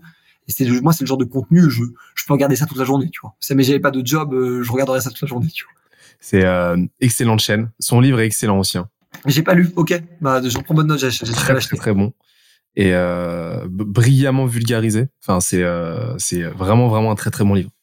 Et et, et, donc là justement en fait, là concrètement, euh, comment est-ce que tu as fait pour comprendre les aspirations profondes de ton audience là sur la Founders Night? Sur la Founders Night, euh, c'est des signaux faibles en fait. Je pense que les gens euh, ne mesurent pas que beaucoup de choses que je fais, beaucoup de gens disent que c'est de l'instinct, je suis pas sûr. C'est peut-être il y a peut-être une part de vrai là-dedans, mais je pense que c'est surtout en fait un, un, une, une, grande écoute des signaux faibles. En fait, c'est une image que je reprends souvent avec euh, avec euh, avec mes associés et avec euh, et avec mon équipe, tu vois, qui est de se dire en gros, voyons les signaux que, que, va, que vont émettre un marché ou que vont émettre des personnes, comme on va dire une espèce de courbe de son. Tu vois, tu vois là, il y a la courbe de son du podcast, tu vois, et on voit que si je parle très fort ou si je parle un peu plus doucement, la courbe va être plus ou moins grosse. Mais si je parle doucement, il y a quand même des variations sur la courbe. Et donc les signaux faibles, c'est ça. C'est si je parle doucement, il y a des petites variations difficiles à voir, mais si jamais tu te concentres dessus et que tu les amplifies, tu trouves une réalité. C'est quasiment comme une quête de, de charge sismique pour savoir s'il va y avoir un tremblement de terre en fait. C'est exactement la même chose. C'est ce qui permet euh, à des à des gens de pouvoir prédire les gilets jaunes, de pouvoir prédire euh, la, la, le confinement, de pouvoir prédire un vote politique, mais du coup de pouvoir prédire la création d'une communauté ou la création d'un business. Et les signaux faibles qu'il y avait sur la Founders Night, c'est deux trucs. Première chose, les retours que les gens avaient sur Vivatech, Big, Go Entrepreneur, où ils disaient c'est des événements trop cool, mais j'ai l'impression de pas rencontrer tant de monde que ça, de pas trop rencontrer des gens comme moi, et surtout de pas rencontrer beaucoup d'entrepreneurs tels que nous, toi ou moi, on va le décrire, c'est-à-dire skin in the game, dans ce truc-là, tu vois. Donc premier point, les événements qui existent sont très cool, mais c'est pas ce que moi je cherche pour me sentir chez moi. Chez moi, c'est le mot, le mot est important. Et la deuxième chose, c'est j'ai du mal à faire du réseau parce que j'ai peur de demander aux gens de prendre des cafés. Les gens n'ont pas forcément le temps de les accorder. Moi, j'ai envie de voir du monde, mais d'un autre côté, j'ai pas le temps de faire un café avec 10 personnes en une semaine. Donc, comment réussir à résoudre ce problème? Mettre tout le monde au même endroit. Et donc, du coup, le fait de faire en sorte que les gens se sentent chez eux et que tu puisses mettre tous les gens qui ont un peu envie de se rencontrer au même endroit, font que les gens, pour eux, ça devient un, un asset social incroyable. Et le mot social est important parce que c'est aujourd'hui beaucoup ce que c'est aussi, la Founders Light c'est l'entrepreneur, c'est euh, la sociabilité dans l'entrepreneuriat. Donc vraiment capter les signaux faibles, discuter avec les gens en fait, et puis idéalement en fait euh, t'adresser à une euh, à, une audience dont la sociologie se rapproche se, se, rapproche de la tienne quoi. Parce que plus tu connais ton audience, mieux ça se passera. Alors ça c'est sûr, mais moi si je pourrais me donner une espèce de 30 secondes de tips pour réussir à comprendre les signaux faibles, c'est très simple. Si trois personnes qui ne se connaissent pas et qui ne sont pas dans le même domaine disent la même chose, là faut y aller, faut creuser et y aller. C'est pour moi c'est ça le truc en fait. Et c'est c'est ce que j'appelle moi l'effet d'écho. C'est-à-dire que l'effet d'écho, c'est dire le fait de euh, euh, trois personnes qui se connaissent pas, qui parlent d'un même truc, d'un même besoin, d'un même problème, d'un même sujet. C'est c'est c'est que potentiellement eux-mêmes dans leur cercle, ce problème-là et ce sujet-là est partagé. Et donc du coup, en fait, euh, sur trois personnes à différents endroits, tu peux réussir à créer une réalité qui représente beaucoup plus de monde que ça. Et donc du coup, c'est comment avec un minimum d'infos tu réussis à avoir un maximum de conclusions, en fait. Parfait. Et, euh, et en fait, c'est vraiment rechercher du pattern, en fait. Vraiment rechercher de la récurrence. Parce que ce que tu cherches, c'est une audience homogène. C'est, tu sais, on parle souvent de go-to-market. Euh, go-to-market, c'est, enfin, c'est très nébuleux euh, la, lecture des gens du go-to-market. En gros, c'est go-to-market, tu fais un post LinkedIn et puis c'est bon, t'as go-to-market, ou tu vas lancer une campagne de cold email. non, en fait, le go-to-market, c'est quelque chose de, de très technique. Et en fait, t'as quatre grands éléments si on, si on simplifie les choses, parce que tu sais, as des lectures très complexes du go-to-market, très étoffées, mais c'est vraiment une proposition de valeur, drivée par, euh, vraiment drivée par, bah, euh, bah, bah, par un problème qu'on vient résoudre, très précis. C'est une audience très précise, c'est un canal très précis, donc une stratégie de distribution très précise avec un canal de distribution. Et c'est une et c'est et c'est une stratégie de une stratégie de vente en fait. Donc avec une offre précise, un pricing précis. En fait, c'est c'est c'est c'est ça le go-to-market. Mais donc ça passe par justement comprendre, t'adresser à une seule et unique audience qui est mue par les mêmes enjeux, les mêmes problématiques. Et une fois que tu as compris ça, bah c'est bon. Et en fait, votre go-to-market, vous pour la Founders Night, c'est un modèle du genre par rapport à ça. Parce que vous êtes adressé à une, une seule personne. D'ailleurs, Founders Night, donc en fait la proposition de valeur, elle est et, l'audience sont déjà dedans quoi, dans le titre. C'est ça qui est très fort, tu vois. Euh, c'est un canal, donc bah, principalement LinkedIn et le bouche à oreille, voilà et, donc l'événement en lui-même. Donc vous êtes vraiment dans un truc product led, euh, product led très très fort. Et euh, comme quoi le product led ça ne se fait pas que en ligne et euh, ou des produits tech. Et ensuite bah vous avez euh, vous avez euh, bah ouais, une stratégie une stratégie euh, de vente. Bah là c'est c'est c'est un petit peu particulier. Mais votre go to market donc a été très maîtrisé quoi. Bah on a essayé, hein, c'est difficile après, tu vois, tu testes en hein, toute façon. Je, je pense que le, on mesure pas, mais, mais les, les n'importe quel entrepreneur, même aussi accompli soit-il, bah, il est toujours en train de prendre un risque, il est toujours en train d'essayer quelque chose. Parfois, ça va pas marcher. C'est une des phrases d'Oussama Hamar que j'aimais beaucoup. Il disait, un client, il en a rien à foutre que le mec qui, que le produit ou le service qu'il utilise, le, bah, les fondateurs ont fait HEC ou ont fait, euh, ou ont pas fait d'école. L'utilisateur s'en fout. Et c'est une, c'est très beau, je trouve, en fait, comme concept, parce que du coup, ça veut dire que bah, l'utilisateur, il va juste se concentrer sur la valeur que ça va lui apporter, et donc du coup, en fait, il sera euh, euh, violent dans, sa, dans, sa réponse, mais il sera sincère. Et ça, ça a beaucoup de valeur, je trouve. Excellent.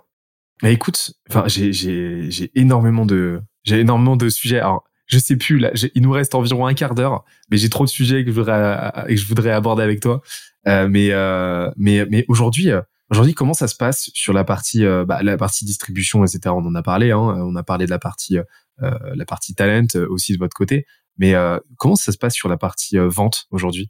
Bah nous, en fait, on, on, vend énormément grâce à trois choses.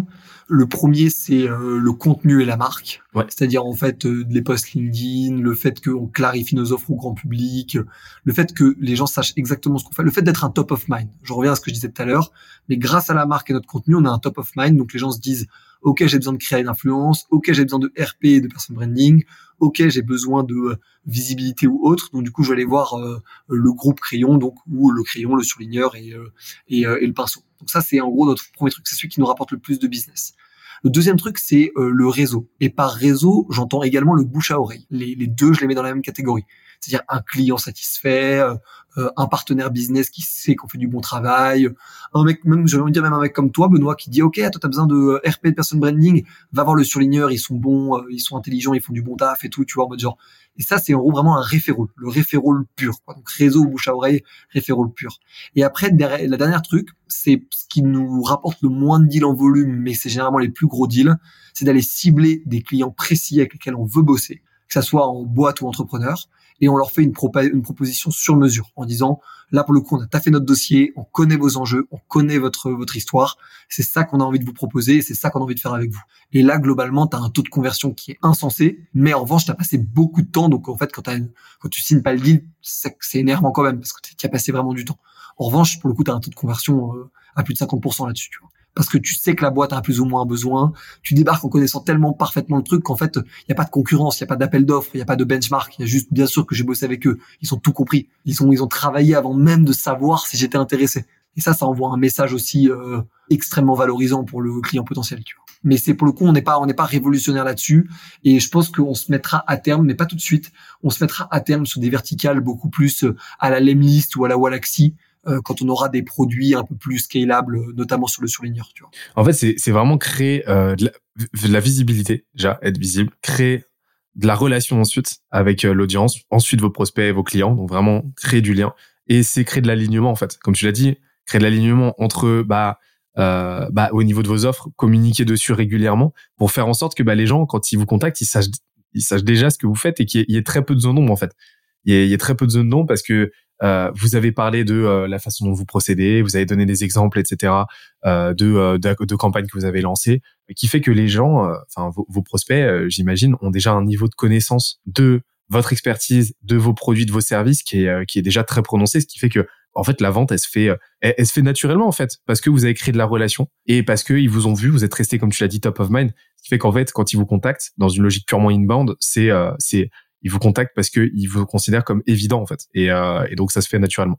Complètement. Et ça, c'est un, une chance incroyable d'avoir un média encore plus avec une telle audience. C'est qu'en fait, ça m'arrive quasiment plus de faire un rendez-vous, la personne ne connaît pas le crayon. Donc du coup, c'est c'est n'importe quoi. Moi, je suis dans des chaussons hein, pour le coup, ça c'est magnifique. Et donc du coup, en plus là où c'est cool, c'est que du coup, j'ai même pas besoin de me concentrer sur qu'est-ce que nous on est. Je peux me concentrer sur qu'est-ce qu'on vous apporte. Et en plus, du coup, ça me rend meilleur commercial. C'est un bon commercial, il parle pas tellement de sa boîte. C'est juste que moi, j'ai en plus l'avantage qu'ils connaissent ma boîte. J'ai pas besoin d'en parler. Ça, c'est un vrai, vrai axe, c'est une vraie chance pour le coup. Ça, c'est vraiment un truc que tous les jours, on se, on, se félicite d'avoir pris ce genre de décision, tu vois. Mais c'est, on en revient à une des puissances, euh, une des puissances du média. Enfin, comme, enfin, c'est ce qu'on se disait tout à l'heure. Ah bah complètement. Bah, même, même toi, hein, même toi, Benoît, tu vois, avec Skelésia, euh, la réalité, c'est que personne n'a, je pense, aucun doute sur ta connaissance de la croissance d'une boîte, tu vois. Par tes posts LinkedIn, par euh, les interviews que tu as fait, par ton propre podcast. Enfin faut vraiment faut pas te connaître pour ne pas le savoir tu vois. Ah bah c'est sûr c'est sûr. Nous par contre euh, aujourd'hui là où on entre guillemets on pêche mais c'est normal parce qu'en fait on est en phase de R&D donc on euh, donc euh, on a des super résultats pour les, les clients mais on teste tu vois, on teste les process on teste euh, on teste on teste beaucoup de choses ce qui fait que bah on, on temporise un petit peu sur la l'alignement dont je te parlais tout à l'heure. Donc en fait là aujourd'hui on pourrait ce qu'on pourrait améliorer aujourd'hui c'est justement la communication autour du autour du de l'advisory donc de notre produit phare chez Skelesia. Hmm. je comprends. Il y a toujours des petits boulons à resserrer, tu vois, c'est c'est la base. Je comprends, mais d'un autre côté, euh, si on veut avoir un aide de, de copilotage de croissance, on sait qu'il faut passer par toi, tu vois. Donc au moins après, on peut découvrir l'offre avec toi, mais au moins on sait on sait quelle est l'expertise, tu vois. Exactement. Eh ben écoute, Valent, je te propose qu'on termine cet échange tranquillement. Euh, alors déjà avec une invitation. Parce que qu'il faut savoir, parce que tout, transparence, hein, on a fait une pause. On devait relancer une petite séquence où avec la roue de la malchance. Et votre serviteur, qui est très en forme aujourd'hui, n'a pas relancé l'enregistrement. Donc en fait, on vient de parler une demi-heure dans le vide. Ce qu'on va faire, c'est qu'on va terminer sans cette séquence-là sur la roue qui était incroyable. Je vous le dis, c'était incroyable. Et ce qu'on va faire, c'est que plus tard, on, on, se fera un épisode bis où là, il y aura que la roue de la chance. Et là, on pourra beaucoup plus se marrer dans cet épisode où on est rentré très profond dans les concepts, très profond dans les notions. Là, ça va être quand même plus fun, même si là, c'était extrêmement fun. Moi, j'ai deux dernières petites questions très rapidement. Euh, c'est premièrement, c'est quoi les voilà, c'est quoi les trois livres ou trois les trois ressources en gros qui t'ont le plus apporté que là, tu aurais envie de partager avec nous, quel que soit le sujet, que ce soit entrepreneuriat ou. Euh, je vais rester un peu dans la thématique business, même si jamais je vais essayer de l'élargir. Euh, il y a euh, euh, Zero to One de Peter Thiel qui moi m'a fait beaucoup de déblocage psychologique, notamment sur la tech, qui n'était pas un domaine dans lequel je me connaissais à la base, mais qui est un domaine qui m'intéresse de plus en plus. Donc ça, c'est vraiment un pur bouquin. Euh, il y a 12 euh, leçons de vie de Jordan Peterson. C'est pas le, le contenu le plus poussé qui est fait Jordan Peterson, mais je trouve que c'est une structure monstrueuse pour toute personne qui veut remettre un peu d'ordre dans ses priorités. Et excellent. Et un, euh, un bouquin avec lequel je suis pas forcément d'accord. Donc en plus c'est intéressant parce que c'est c'est pas un bouquin que je valide à 100% sur le contenu, mais qui m'a fait beaucoup réfléchir. C'est Homo Deus de Yoval Noah Harari, qui en gros, et je t'explique pourquoi je trouve ça vraiment pertinent, c'est qu'il explique qu'en gros il voit la société devenir une société de demi-esclaves et de demi-dieux, avec trois demi-dieux les demi-dieux de l'influence, donc ceux qui ont le pouvoir de mobiliser les foules, c'est globalement les key opinion leaders, les demi-dieux de euh, la norme, qui sont en fait les politiques, les lobbyistes, voire même potentiellement les, les, euh, les juges, tu vois, en gros, et les demi-dieux de la finance, c'est-à-dire en gros ceux qui détiennent le capital des autres pour l'investir ou ceux qui détiennent eux-mêmes du capital, donc des très riches, tu vois. Et que toute personne qui n'est pas dans cette catégorie-là euh, se, se, seront de demi-esclaves. J'ai un petit désaccord déjà sur les, trois, parce que je trouve que moi, il y en a un quatrième, c'est un demi-dieu de la compétence. Si tu as une compétence que personne d'autre n'a sur Terre, genre par exemple celui de la fusion nucléaire, tu deviens un demi-dieu du jour au lendemain, en fait. Donc il y a quand même celle-là. Et que je trouve que c'est très très très schématique, parce que il y a des degrés dans chaque euh, dans chaque demi-dieu, dans chaque demi-esclave, il y a des degrés. Mais je trouve que c'est une bonne manière pour chacun de comprendre quels sont les, selon un mec qui a quand même beaucoup réfléchi sur la question, les trois grands leviers de notre société euh, actuelle et future. Ça, bouquin super intéressant. Parfait. Et euh, Sapiens, d'ailleurs, qui est excellent. Excellent. Et, euh, et ensuite, bah, la suite, Homo Deus, parle plutôt de l'avenir et justement de cette prospective-là. Et en fait, qui rejoint pas mal ce qu'on disait, hein. c'est que se créer un média aujourd'hui, c'est un différenciant, c'est un, un des, une des compétences clés en fait. Complètement. Et les dernières questions. La dernière question, ça serait quoi là les trois con, les trois conseils là, les trois bouteilles à la mer? T'as vu, c'est très Thinkerview-esque cette question. Ce serait quoi les trois bouteilles à mer que tu as envie de donner aux, entrepreneurs qui nous écoutent? Euh, la, la, première, ce serait la boulémie de la création. Soyez boulémique de créer des trucs, créer des trucs, créer des trucs, créer des trucs. En fait, et même au sein de votre boîte, en fait, je suis pas du tout en train de dire euh, créer des trucs en mode genre allez vous défocus, mais créer des trucs. En fait, c'est aujourd'hui, selon moi, ce qui euh, résoudra le plus de problèmes sur Terre, c'est la création. Et je, moi, je suis plutôt d'une philosophie euh, par rapport à, à, à, la, à, la, panique un peu globale qu'on a, notamment sur le réchauffement climatique, en tout cas que moi j'ai un peu perso. Je crois que l'humanité peut relever ce challenge monstrueusement. Et je crois qu'elle le résoudra en créant. Elle serait, elle le résoudra pas en se combattant et en se faisant la guerre. Ça c'est clair. Enfin, quand je dis guerre, je parle pas de, Russie-Ukraine. Hein. je parle de la guerre d'idéologie, la guerre de chapelle. Donc premier point, créer des trucs tout le temps, tout le temps, tout le temps. Créer des trucs, même des trucs pour le fun. Ne faites pas tout sur la performance. Créez des trucs. Deuxième chose, c'est euh, traiter vos équipes, vos partenaires et vos associés comme votre famille. Et ça veut pas dire que c'est votre famille, ça veut pas dire qu'il y aura pas des séparations, ça veut pas dire qu'il y aura pas potentiellement des, des, des, des malentendus ou des ou des ou des ou des, des, problèmes, mais traitez-les comme les membres de votre clan parce que c'est ça ce dont les gens ont besoin aujourd'hui. Les gens aujourd'hui, ils ont besoin d'un clan. Et si jamais vous faites sentir aux gens qui font partie de votre clan les gens ils seront derrière vous et ils vous suivront, ils vous suivront jusqu'en enfer. Mais ça, pour le coup, pour devenir, pour, pour vraiment donner ce sentiment-là, il n'y a pas d'autre choix. Faut être sincère. Faut avoir vraiment envie de construire sur la durée avec une personne. Si vous n'êtes pas sincère, l'être humain est suffisamment bien fait pour le sentir. Et le, le, dernier point, la dernière bouteille à la mer, c'est cultiver les cultiver le, le, les avis qui sont en désaccord avec les vôtres, que ça soit sur la politique, la société, donc comme sur le crayon, ou dans le business soyez beaucoup plus curieux de quelqu'un qui n'est pas d'accord avec vous que de quelqu'un qui est d'accord avec vous. La personne qui n'est pas d'accord avec vous peut vous apporter des perspectives et des visions des choses qui vous rendront incroyablement cultivés et, et, et, avec une réflexion extrêmement pointue. Je pense que c'est un des trucs qui ferait d'une personne une machine de guerre, c'est de réussir à faire de cette personne-là quelqu'un qui a eu, bah, qui a brassé dans sa vie des discussions avec tellement d'opinions différentes qu'elle est capable d'avoir un jugement qui est profondément le sien. Et je crois qu'un jugement qui est profondément le sien, c'est celui où on a eu le choix de toutes les opinions. Ça, c'est un truc qu'on a tendance à oublier, c'est que euh, ce, qui, fait la force d'une opinion, d'une pensée, euh, c'est euh, euh, son antifragilité en fait, c'est sa résilience, c'est la dialectique en fait, c'est à quel point tu l'as confronté à des avis, à quel point et à, quel point tu lui as fait, à quel point elle a ramassé dans la gueule en fait. Et le problème c'est qu'aujourd'hui on a vraiment cette, on est vraiment dans ce paradigme là de la pensée, de l'opinion in vitro qu'il faut surtout pas aller confronter. C'est de, de, cette bulle en fait, de, de, cette bulle très confortable où on va être entre nous. C'est vraiment de l'entre-soi et, euh, et c'est extrêmement problématique parce que t'as aucune résilience. Et c'est là que bah tu, c'est là que en fait bah tu te tu te retrouves à, à tu te retrouves avec des, des, opinions, une pensée, euh, une philosophie qui est extrêmement friable. Pourquoi? Parce que tu l'as pas elle n'a pas passé l'épreuve du réel en fait. Et, euh, et donc cette culture là de la dialectique, de l'échange, du débat, euh, ben, j'y crois, j'y crois fondamentalement et je rejoins pas du tout perso ceux qui euh, ceux qui immiscent le, qui, qui, érigent le débat comme une perte de temps absolue. Non, pas du tout. Pour, pour moi, pour moi, c'est euh, c'est ou de la ou de la prétention euh, ou euh, une forme de de de hum, comment dire ça, une forme de, de défaitisme, une forme de pessimisme. Tu vois, c'est l'un ou l'autre. C'est c'est c'est rarement constructif de pas confronter son opinion. C'est bah et puis le problème c'est que c'est là que tu te rends très vite compte que euh, il y a de vraies friabilités dans les dans la pensée euh, de, de, ceux qui défendent ce, cet état de fait. Et en plus, je rajouterais et ça ça, ça peut euh, terminer de convaincre les gens de le faire. Bah, vous y trouverez peut-être des changements d'avis intéressants pour votre propre votre propre vie quotidienne quoi. En fait, c'est c'est il y a vraiment des choses à épuiser. Le nombre de fois où j'ai changé d'avis dans ma vie, j'exclus jamais de le faire. Moi pour moi euh, les gens qui se font une fierté d'avoir dit quelque chose il y a dix ans et de dire toujours la même chose, moi, ils remportent ni mon adhésion, ni mon vote, ni mon argent en termes de clients.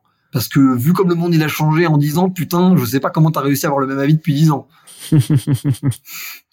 c'est, c'est, bref, pas surtout, hein, évidemment, j'exagère, mais voilà, tu vois, je, je trouve que on ne devrait pas faire d'une fierté le fait d'avoir tenu une opinion pendant dix ans. Tu vois. Pas nécessairement, non. je te rejoins pas mal. Euh, eh bien, écoute, on va finir là-dessus. On pourrait continuer de façon de parler. Euh, on, on, parlait, on parlait du, euh, on parlait du MBTI tout à l'heure. Le, le, fait est qu'en fait, on a euh, deux types qui sont euh, qui sont qui sont qui sont très similaires en fait et qui fait qu'on pourrait partir en live pendant des heures et des heures. Donc à un moment donné, il faut caper et faut qu'on s'arrête là. C'est vrai, on aura fait, on aura fait quoi? Putain, 2h21, ouais, on aurait été solide. Hein. Ouais, mais sans compter euh, le, le, les 20 minutes. La euh, roue de la fortune. Ouais, exactement. Eh ben, Valorant, j'espère que tu as passé un bon moment. J'ai passé un excellent moment. Je te remercie, Benoît, et je te remercie pour ce que tu fais euh, comme taf pour l'écosystème. Tu vois, genre, vraiment, c'est précieux. Merci à toi aussi, comme je te dis, c'est c'est euh, c'est le moment compliment, mais euh, mais vraiment, je te le dis, c'est c'est très précieux aussi. Et, euh, et je, je suis sûr que l'impact sociétal est, est beaucoup plus euh, est, est beaucoup plus euh, euh, important que ce que tu, tu tu peux le penser et ce que tu peux observer en fait de ton côté.